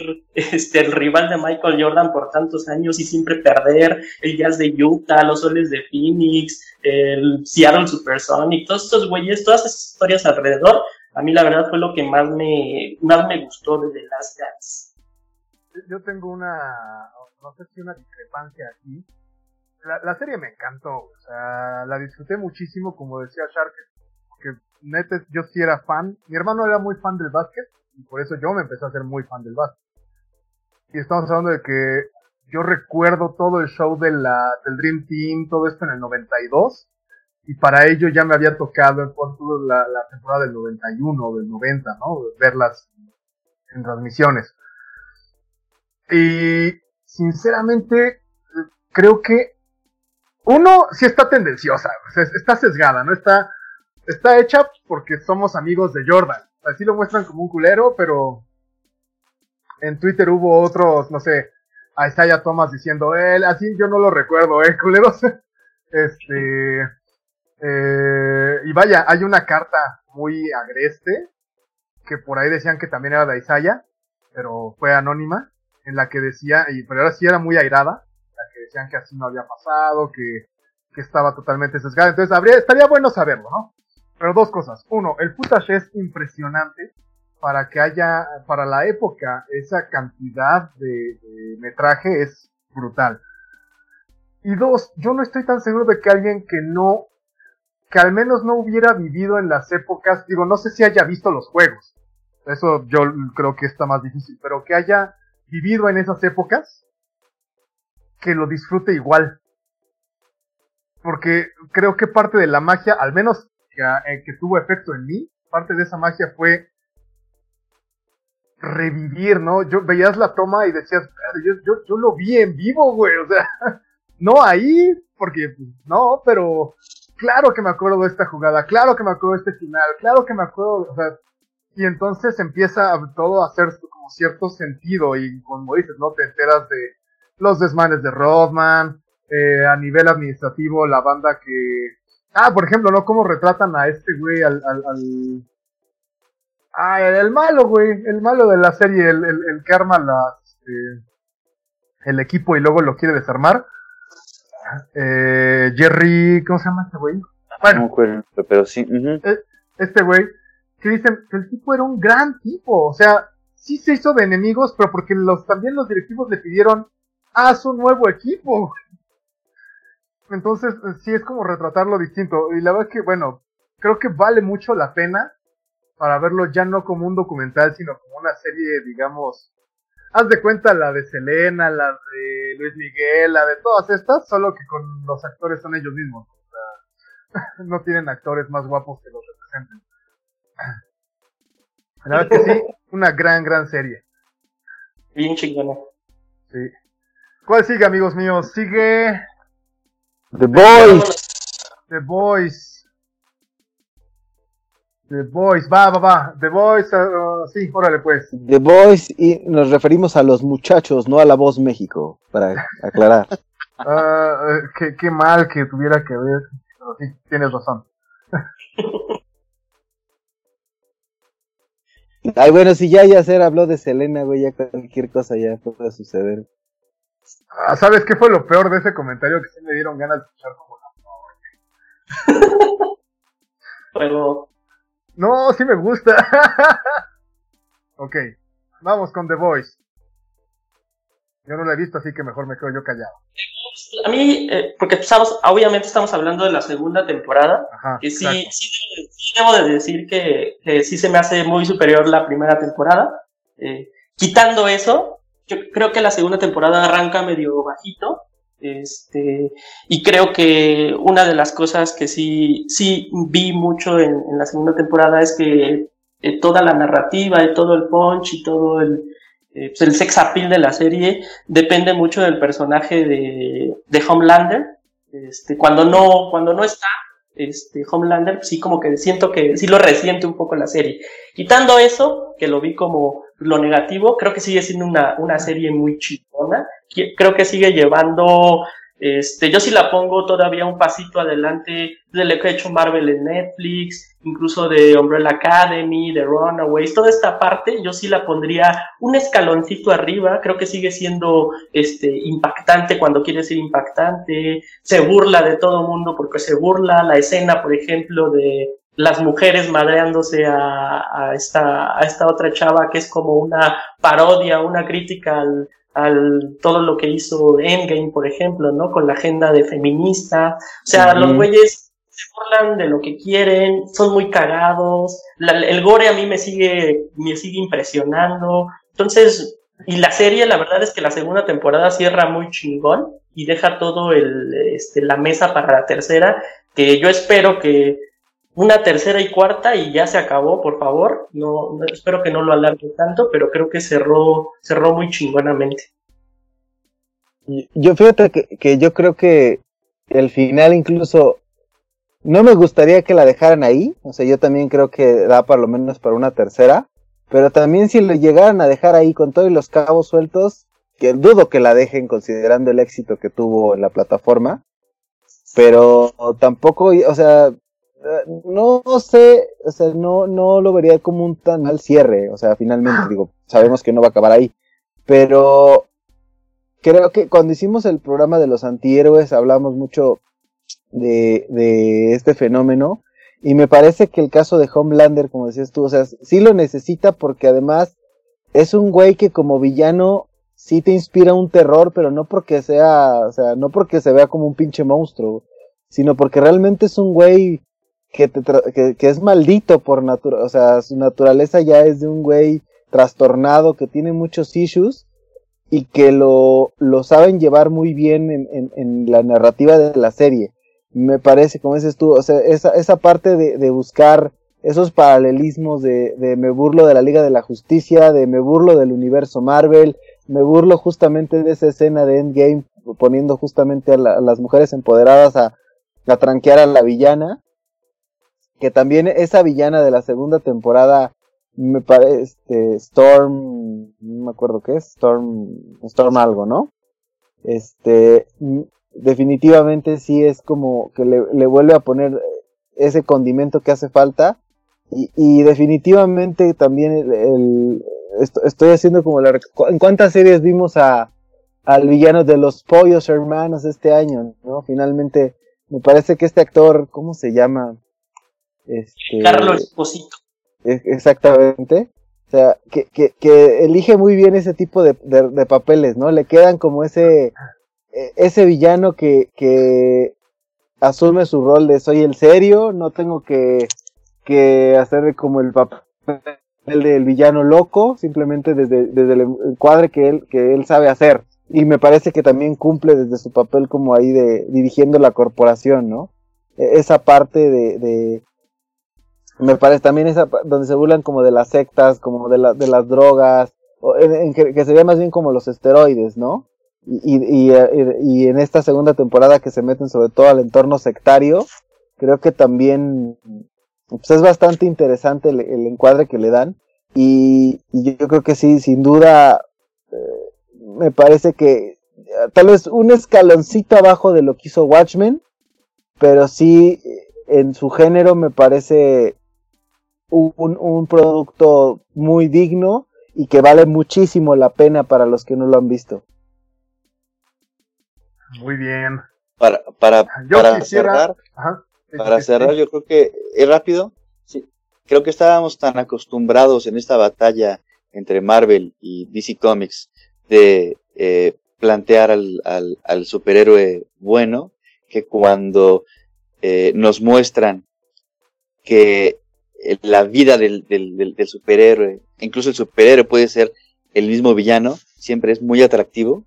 Y, y es esta particularidad de The Boys que da para más, más temporadas, pero coincido, ojalá y no, y no busquen el, el, el, el famoso chotear el, el tema y, y, y, que vaya a grabar. Creo que tiene buen ritmo, va atrapando gente, tiene buena trama, entonces esperemos que, que así continúe. ¿Cuál es el, o sea, por ejemplo, cuál creen que sería ahorita el promedio de temporadas? Estamos hablando de unas seis, más o menos, lo que la gente, lo que se está haciendo como en series. De cuatro a seis, ¿no? Quizá. Ok, ajá, ajá. Sí, porque ahorita están mencionando cuatro como un punto, ¿no? Van la segunda, que es la que no he acabado de ver. Pero la, son una tres y una cuatro, sin bronca, sí, sí las aceptarían y ya más ya empezarían a pensar ustedes, híjole, ya ahí muere. Sí, y depende mucho de la serie, ¿no? Porque a lo mejor hay algunas que tres ya es el, el, es un buen número y otras como es, o sea, el promedio cuatro y si haces más es porque tienes que tener un gran producto para que te dé la historia y el desarrollo de los gran guion. Amigos, yo les quiero hablar yo les quiero hablar de Dark, esta serie alemana que toca viajes en el tiempo, enredos familiares, incestos, y bueno, más bien este, cuestiones edíficas eh, totalmente aleatorias. Y no sé si la vieron. Yo solo vi las dos primeras temporadas, no vi la última. Yo sí me la aventé tocha. Ok, ok. Pues la verdad es que, vaya, eh, Master Shark, sabes que me gusta mucho la, la temática de los viajes en el tiempo. Y eh, yo creí que en algún punto dije, ah, esto va a estar medio chafón, ¿no? Y no, la verdad es que logra perfectamente. Sí se hace muy complicada, pero creo que nunca termina uno por perderse del todo si bien hay un par de detalles, ¿no? Que de repente no hay, no te ponen la ubicación espaciotemporal eh, en, pantalla como para ubicarte, pero también te ubicas perfectamente en, por la, por la apariencia, ¿no? Por, por lo que sucede. Entonces, creo que esta serie cumple muy, muy, muy bien. Eh, su guion es tremendamente bueno noto una cuestión ahí al final de la segunda temporada en cuanto a que eh, si dijeron, ah, vamos a meterle, este personaje está teniendo mucho punch, vamos a meterle más protagonismo. Y en la 3 le dan como mucha carga. No sé si lo habían pensado así desde el principio o justo fue como eh, darle como meter un, este, este cambio en la marcha. Eh, una serie que tiene sus su trabajo de guion muy bien realizado. Eh, si bien hay un par de mangazos, no los sientes como tal, se siente más bien orgánico. Y que su cinematografía es muy buena, sus actuaciones también son buenas. par de escenas también medio gratuitas y personajes creados o escritos con bastante eh, con un, pues sí, con una, un acercamiento muy fidedigno. No sé qué piensas de hacer. Pues la neta, yo hablando de series que, saben dónde cortar exactamente y saben dónde terminar, yo creo que Dark lo hizo perfecto en ese sentido, porque sí es una trama que puede caer muy fácilmente en lo rebuscado. ¿No? Con tantos personajes, con tantas líneas temporales, con tantos, este, pues como referencias científicas que a lo mejor no son las más profundas, pero pues sí tiene, tienes que seguirle la onda, ¿no? Y en ese sentido yo creo que Dark hizo muy chingón, cerró donde tenía que cerrar, eh, cerró todos los arcos de los personajes, hizo de una historia que a lo mejor al principio parecía gigantesca, creo que cerró bien haciéndola chiquita y haciéndola más sentimental que, que científica, digamos. Entonces creo que lo hizo este, me agrada mucho, como tú dices, no te pierdes porque además la serie te ayuda, ¿no? Tenía como este, algunas cosas que te ayudaban a seguir la onda, te ponían a los dos personajes de las diferentes eras temporales, te los ponían así como doble cuadro, cositas así que te ayudaban a, mantener tu, tu, atención en la serie y que no te perdieras. Y eventualmente cuando le agarras la onda, empiezas a querer a los personajes y como que ya sabes inmediatamente quién es la chiquita, quién es la grande, quién es la... Entonces, me gustó un chingo cómo resolvieron Dark argumentalmente desde lo sentimental y desde el corazón, no tanto del cerebro. Sí, el cerebro termina por ser. Sí, la, ciencia ficción ahí, si bien comienza como un poco dura, eventualmente pierde ese sentido y se agradece un poco, porque si no creo que hubiera sido un tanto cuanto aburrido y le meten este efecto más emotivo y sí, creo que lo logra súper, súper bien. Y es todo lo que tengo que decir al respecto de Dark, como dijera Forrest Gump. Ah, bueno, Rubén. Y pues con eso terminamos este, series, ¿no, amigos? Así es, creo que. Creo que sí. Y nos vamos pues ya con, la reina de todo, y que estuvo medio, medio triste este año, pero pues al final del día, pues las películas son las películas. ¿Quién se avienta primero con, con la suya? A ver, muchachos, ¿cómo ven? No quieren, no quieren yo empiezo. Entonces, rápido, este, nada más este, dos cosas que me parece que una la vio este, Shark, me parece que otra la vio Rubén, no sé si Pepe la había visto. Dos cosas de las que quiero hablar rápidamente, que son dos películas chiquitas que me gustaron mucho, eh, una en Netflix, otra en, en Prime Video. La primera se llama The Bast of Night, que básicamente es una historia de ciencia ficción a toda la onda de los años 50, a toda la onda de la guerra de los mundos, de esta época donde Orson Welles este, engañó al mundo y le dijo que, este, al menos el mito dice que los engañó y, la gente creyó que, que, habían llegado los extraterrestres. Es una película que habla, sí, un poco de los años 50, yo creo. Este, toca el tema de dos dos chavos que trabajan en una radiodifusora, perdón, eh, y que empiezan a, recibir frecuencias que al parecer vienen de otro planeta, ¿no? Entonces, la historia es chiquita, pequeñísima,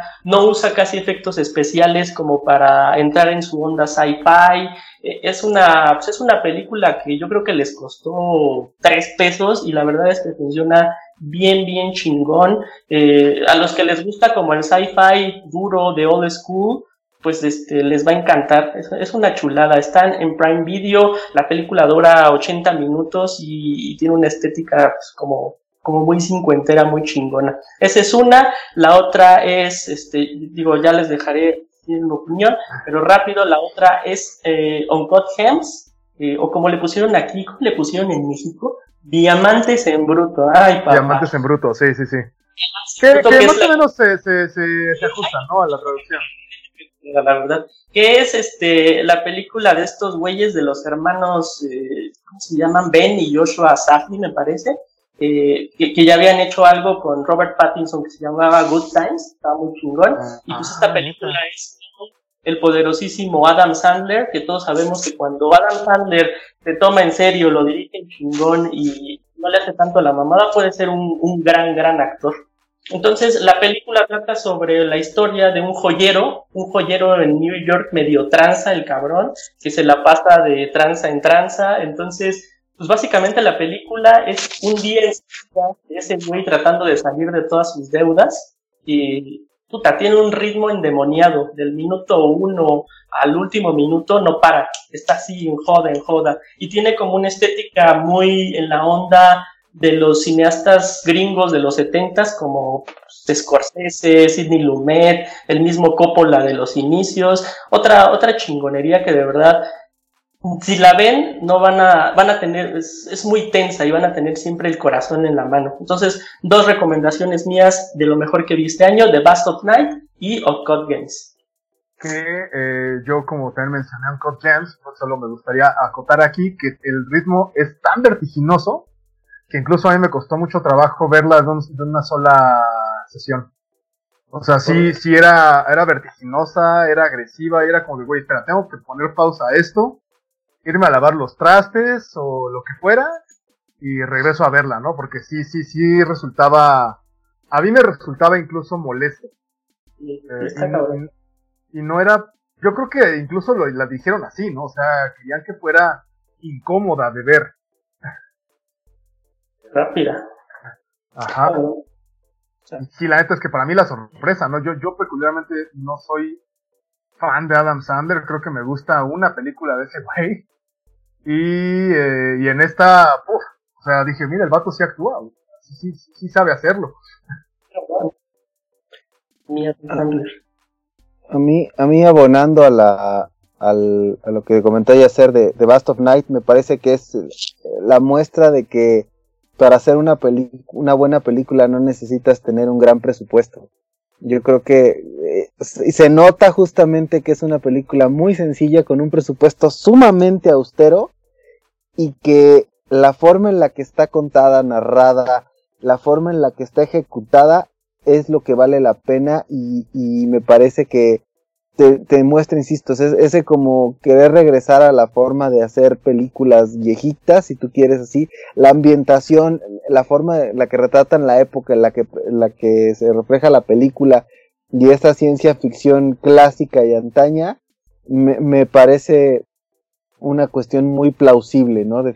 coincido con Yacer en ese aspecto de que es una película que vale mucho la pena hablando de, de 2020 y que, insisto, y aunque suene reiterativo, yo creo que es la, la muestra de que no necesitas un presupuesto de millones de dólares para hacer una película satisfactoria para la audiencia.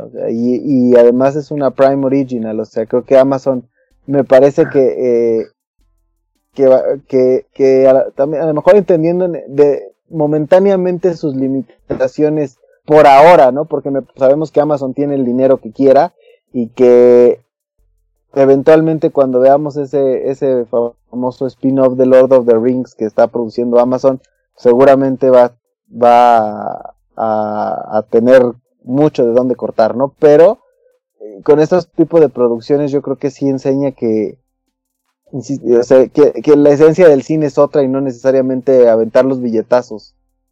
Así es. Totalmente. A ver amigos, ¿qué sigue? Tenemos. Ah, una de Pepe. ¿Cómo ves, amigo mío? La de. Yo quiero hablar de.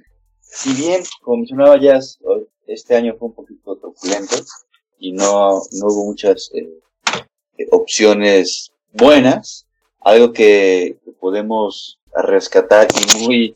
Eh, no llamarlo paradójico, pero que va acorde, entre comillas, a lo que estamos viviendo, una película que eh, está incluso todavía en Netflix, se llama eh, Bio. Eh, no sé, eh, ya en, en, inglés es igual. Em, Alive, creo que, Alive, Este, en donde, pues si bien, ¿no? Nosotros estamos eh, padeciendo de una eh, pandemia, pues estamos muy cómodos en nuestras ca casas con con, servicios, eh, principalmente pues, el que estamos utilizando ahorita, ¿no? que es el Internet, pero ¿qué pasaría si poco a poco eh, nos, se nos están acabando esos recursos y, y, hay una pandemia que está transformando a la, a la, a la humanidad? Eh, una película catalogada yo creo que de zombies, eh, tal cual, pero que ahorita que estamos viviendo este, este, tema tan, tan delicado de la pandemia, pues sí, sí, sí te toca esas fibras de decir, híjole, este, esto será nada más el inicio de lo que, de lo que se, de lo que se viene. Entonces, si te quieres estresar un poquito, eh, en, en, esos eh, temas tan contemporáneos de, de pandemias, Vivo es una de las, de las películas y recomendaciones para, para ver eh, bien encerrado en tu casa. Muy bien.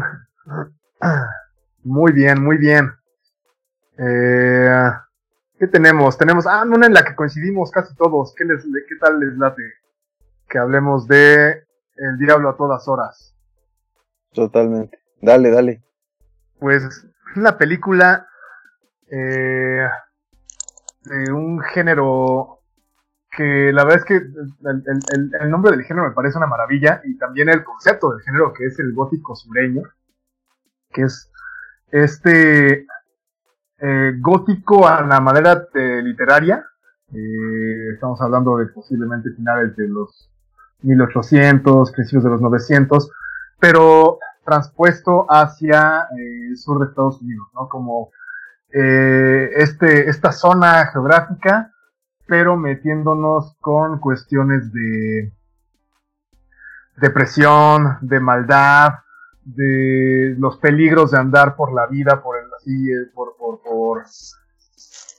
pues por el mismo lugar, ¿no? Por la misma zona geográfica.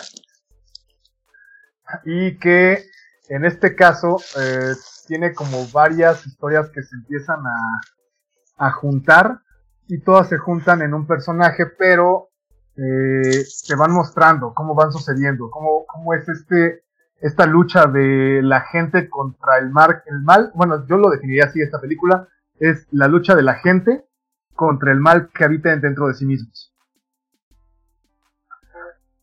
Y desde luego tenemos actuaciones tremendas. Eh, tenemos a, eh, a Spider-Man. y a Batman en la misma película. Ajá, a Spider-Man y a Batman. Y, al primo de Harry Potter. y, este, no, la verdad es que eh, este chavo, el, primo de Harry Potter, que siempre se me olvida su nombre, de ser bien codo el condenado. Eh, yo ya tengo que aprenderme su nombre porque van dos ocasiones que me sorprende bien chévere con su actuación. En Queen's Gambit también aparece. Y en las dos hace un trabajo pulcro, así chulo, chulo. Entonces, eh, yo creo que las actuaciones son tremendas, muy, muy, muy buenas. La historia va atrapando de a poquito y termina por, un, con un, por tener un gran, gran desenlace. No sé, ¿qué piensen muchachos? Coincido con, contigo definitivamente en cuanto a que The Devil All the Time o El Diablo a todas horas, o sea, es... Eh, la, la definiste muy bien en, en el concepto yo creo que sí es justamente de la, la maldad que habita en todas las personas y, y en, en, todas las, las, situaciones que te va reflejando la película, ¿no? En esas, esos pequeños detalles que van construyendo justamente una historia y, y definitivamente creo que, creo que la mayoría de los, los que intervienen ahí y que hemos visto a lo mejor en tiempos recientes en, salvo en el caso de Robert Pattinson que me sigue sorprendiendo en cuanto a sus actuaciones y que me hace pensar o albergar esperanzas en que la siguiente entrega de Batman no va a ser una porquería. la verdad es que poco a poco se ha ido ganando la confianza de este, de este que, están escuchando en este momento. Porque yo al principio, o sea, cuando me enteré que Robert Pattinson iba a ser Batman, la verdad es que estaba devastado, molesto. la verdad es que temía lo peor, considerando el recuerdo inmediato de pensar que era un personaje de esas películas espantosas de Crepúsculo, pero la realidad es que, que sus actuaciones, por ejemplo, en El Faro, ahora en Devil All the Time, como es pues este, eh, pues, pastor eh, bastante tergiversado, y Tom Holland, la verdad es que, que, que el chamaco lo está haciendo muy bien, o sea, la verdad es que creo que él está eh, haciendo algo muy inteligente, no encasillarse como Spider-Man, porque además sabemos que los superhéroes son, pues, duran una saga y después ya. O sea, y si te estigmatizan con eso, es muy difícil que te lo quites. Entonces, me parece que él está buscando abrirse camino y aquí lo, justamente en algo que se sale del, del parámetro que, que, que, ahorita estaba estableciendo y me parece el cual va a regresar ahora que va a interpretar a Nathan Drake en, en, en, el inicio de la saga Uncharted en el cine. Pero pero yo creo que hablando específicamente de la película es esa mostrar la crudeza de la maldad humana o sea, entendiéndola incluso desde el entorno religioso y, y el fanatismo a donde puede llegar a perdonar incluso cierto tipo de, de, crímenes y de cuestiones que van contra toda ética moral y contra la ley. O sea, yo creo que, que esa manera de, de, de mostrar, de plasmarla, para mí, o sea, también es la, la muestra de que, de que Netflix, además de que es hoy por hoy la plataforma de streaming, me parece más conocida. No, no puedo decir la más importante, pero a mí sí me parece sea la más conocida a nivel mundial. Yo creo que sí cada vez empieza a generar producciones de mayor calidad, no nada más en el reparto, sino en la narrativa. Totalmente. Muchachos, ustedes ya la vieron, Yacer, Pepe. Mira, yo, yo, la verdad no soy la mejor persona para hablar de, de, de, de All the Time. A mí me, me llovió una oleada de mierda en Twitter cuando puse que, que se me hacía como una versión diluida de True Detective o Sharp Objects. Pero, pero la verdad es que entiendo, entiendo perfectamente lo que dicen y la verdad es que sí, hay muchas, muchas, muchas cosas que, que valorar en esta película. Eh, quizá a mí, a lo mejor yo me esperaba mucho porque yo era una película que, de la que me esperaba un montón de cosas y por eso, pues en mi opinión, me decepcionó un poco, pero sí entiendo absolutamente todo lo que dicen y todas las cualidades de, de Devil All the Time. Yo no tenía ningún tipo de expectativa al respecto, la verdad es que había escuchado más bien nada uh, sobre la película. Entonces creo que eh, puede que sí, puede que mi opinión es esta porque yo llegué virgencito a esa experiencia. O sea, no tenía, no, no esperaba nada y me sorprendió para bien. Entonces sí puede ser que haya sido algo semejante. Es, compararla con Sharp Objects me parece injusto, porque además, o sea, Sharp Objects es, o sea, en, en, en, el estilo narrativo de una miniserie a una película es diferente, y, y, pero también entiendo el punto de que Sharp Objects sí está, va, no uno, yo creo que sí varios escalones por arriba de, de Devil of the Time, en el aspecto de, del, del pueblo sureño, ¿no? O sea, definitivamente, en la narrativa de Sharp Objects y además, o sea, pero las actuaciones, cada uno en su estilo, o sea, digo, ahí no, no puedes, no puedes, este, hablar mal de Sharp Objects con la actuación magistral que hace Amy Adams. Ok. Pero, pero sí, sí, y entiendo lo que dice ya en ese aspecto, pero yo, al igual que Rubén, creo que, que le entré también a Devil All the Time sin, sin esperar nada y, y salí, de alguna manera terminé gratamente sorprendido. Así Pero es, es que Yacer es, Yacer es como el crítico, güey, que, o sea, va a ir McBain a tu casa, güey, a, a decirte, oye Sherman, ¿por qué estás hablando mal de mi película? Dilo, dilo como es, este, mi Shark, soy, soy mamador. no, ya tajante al punto. Sí, vámonos, directo, vámonos. Ya se van a quedar de ver atrás de los camiones de la escuela, güey. A la salida nos encontramos. Aquí es, aquí es todo es este amor, paz y respeto, güey. y creo que, creo que, por, no sé si nos falta otra por ahí o ya terminamos con las películas. Nos faltan, pues tenemos aquí las tuyas, Master. No, ya porque yo estaba también con Devil All the Time. Y bueno, no, ya, si acaso nada más la mención, o sea, y eso por la fecha de estreno aquí, porque también fue una película que se estrenó el año pasado realmente, que era Bombshell, el escándalo, le pusieron aquí, y, y realmente creo que en mi caso yo sí debo de admitir que fui, fui de los que la trajo más el reparto de tener en la misma película a Nicole Kidman, Margot Robbie y Charlize Theron dentro de la misma película.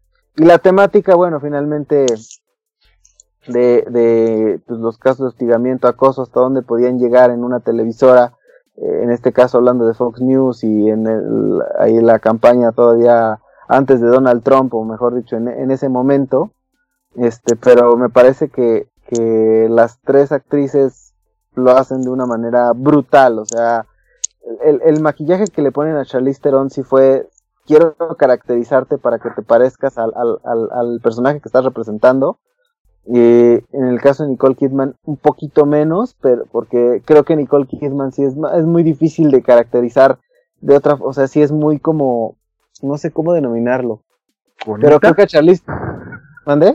bonita es la palabra que No, no, las, me vas a- o sea, las tres son preciosas, son actrices muy guapas, muy talentosas, pero a lo que me refiero es, y a Charlize Theron la vimos en Monsters o en otras películas que sí, o sea, la caracterizan completamente, Cambio. pueden caracterizar un cambio radical. Y en Pero el caso Nicole Kidman Nicole ya fue Virginia Woolf, ¿no?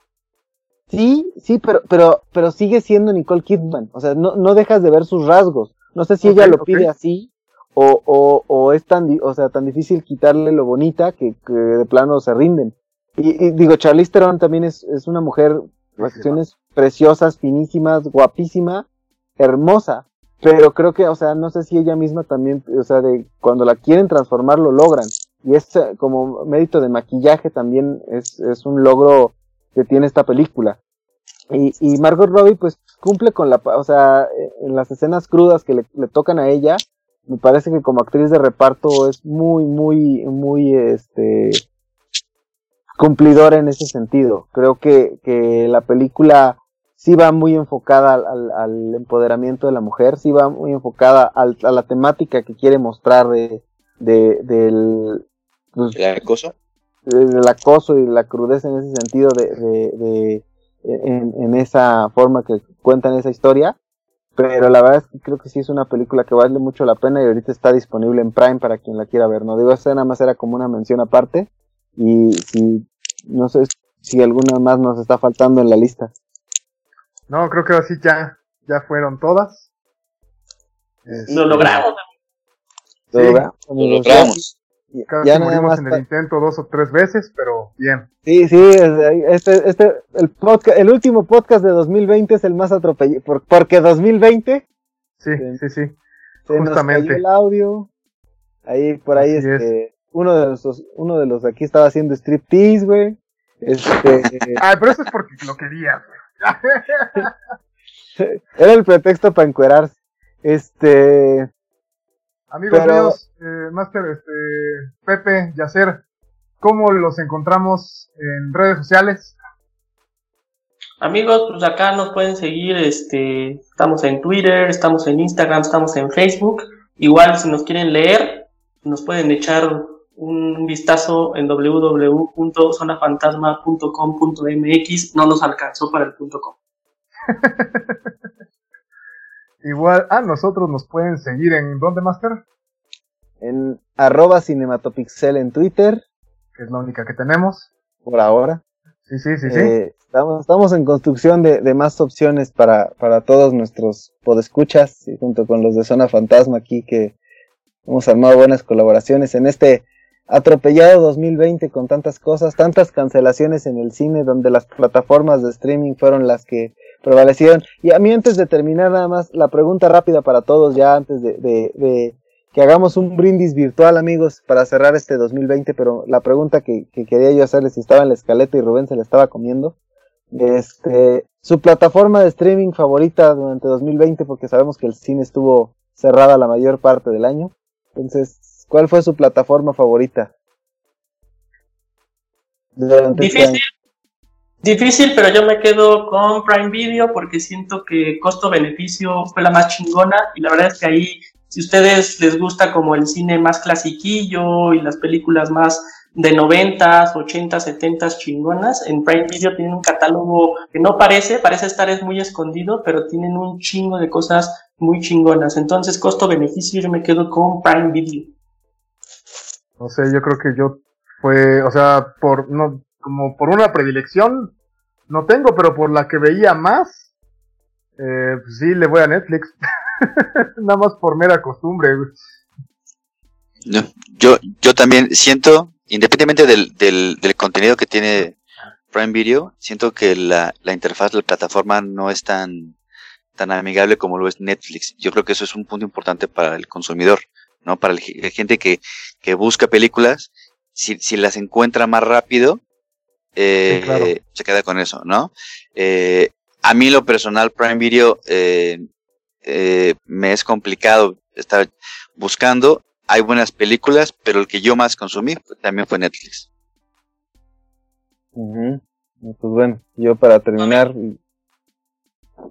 yo diría, voy a decir una respuesta, una respuesta muy tibia, pero creo que eh, para mí la que mejor contenido mostró este año en cuanto a producciones originales fue Netflix. Como interfaz sigue siendo superior a la que quieras. Ah, sí. En contenido, obviamente, HBO es una gran plataforma, pero necesita corregir muchos problemas de interfaz. Prime Video, o sea, va poco a poco posicionándose y va construyendo su, su caminito. Disney Plus está, está en pañales todavía. O sea, me parece que, que si Mandalorian es un parámetro para sus originales, va por muy buen camino. Pero también su interfaz es terrible. Y yo a lo mejor la plataforma que más consumí este año fue Crunchyroll. Entonces, la, eh, yo espero eh, a ver qué pasa con Crunchyroll el próximo año porque Sony ya compró Crunchyroll y parece que lo va a funcionar con Funimation. Entonces no sé ahí qué vaya a pasar, pero digo, o sea, a lo mejor por, ahora sí que por gustos, afinidades, la, plataforma que más consumí fue Crunchyroll, pero obviamente las demás tienen sus méritos. Por eso dije que era una respuesta tibia muy salomónica. pero bueno, entonces ya va siendo hora de, de alzar las copas, amigos, de sacar las uvas y decir salud. Salud, salud, salud, amigos. Feliz año llegamos al final de este atropellado 2020. Así es. Sea pues, amigos míos.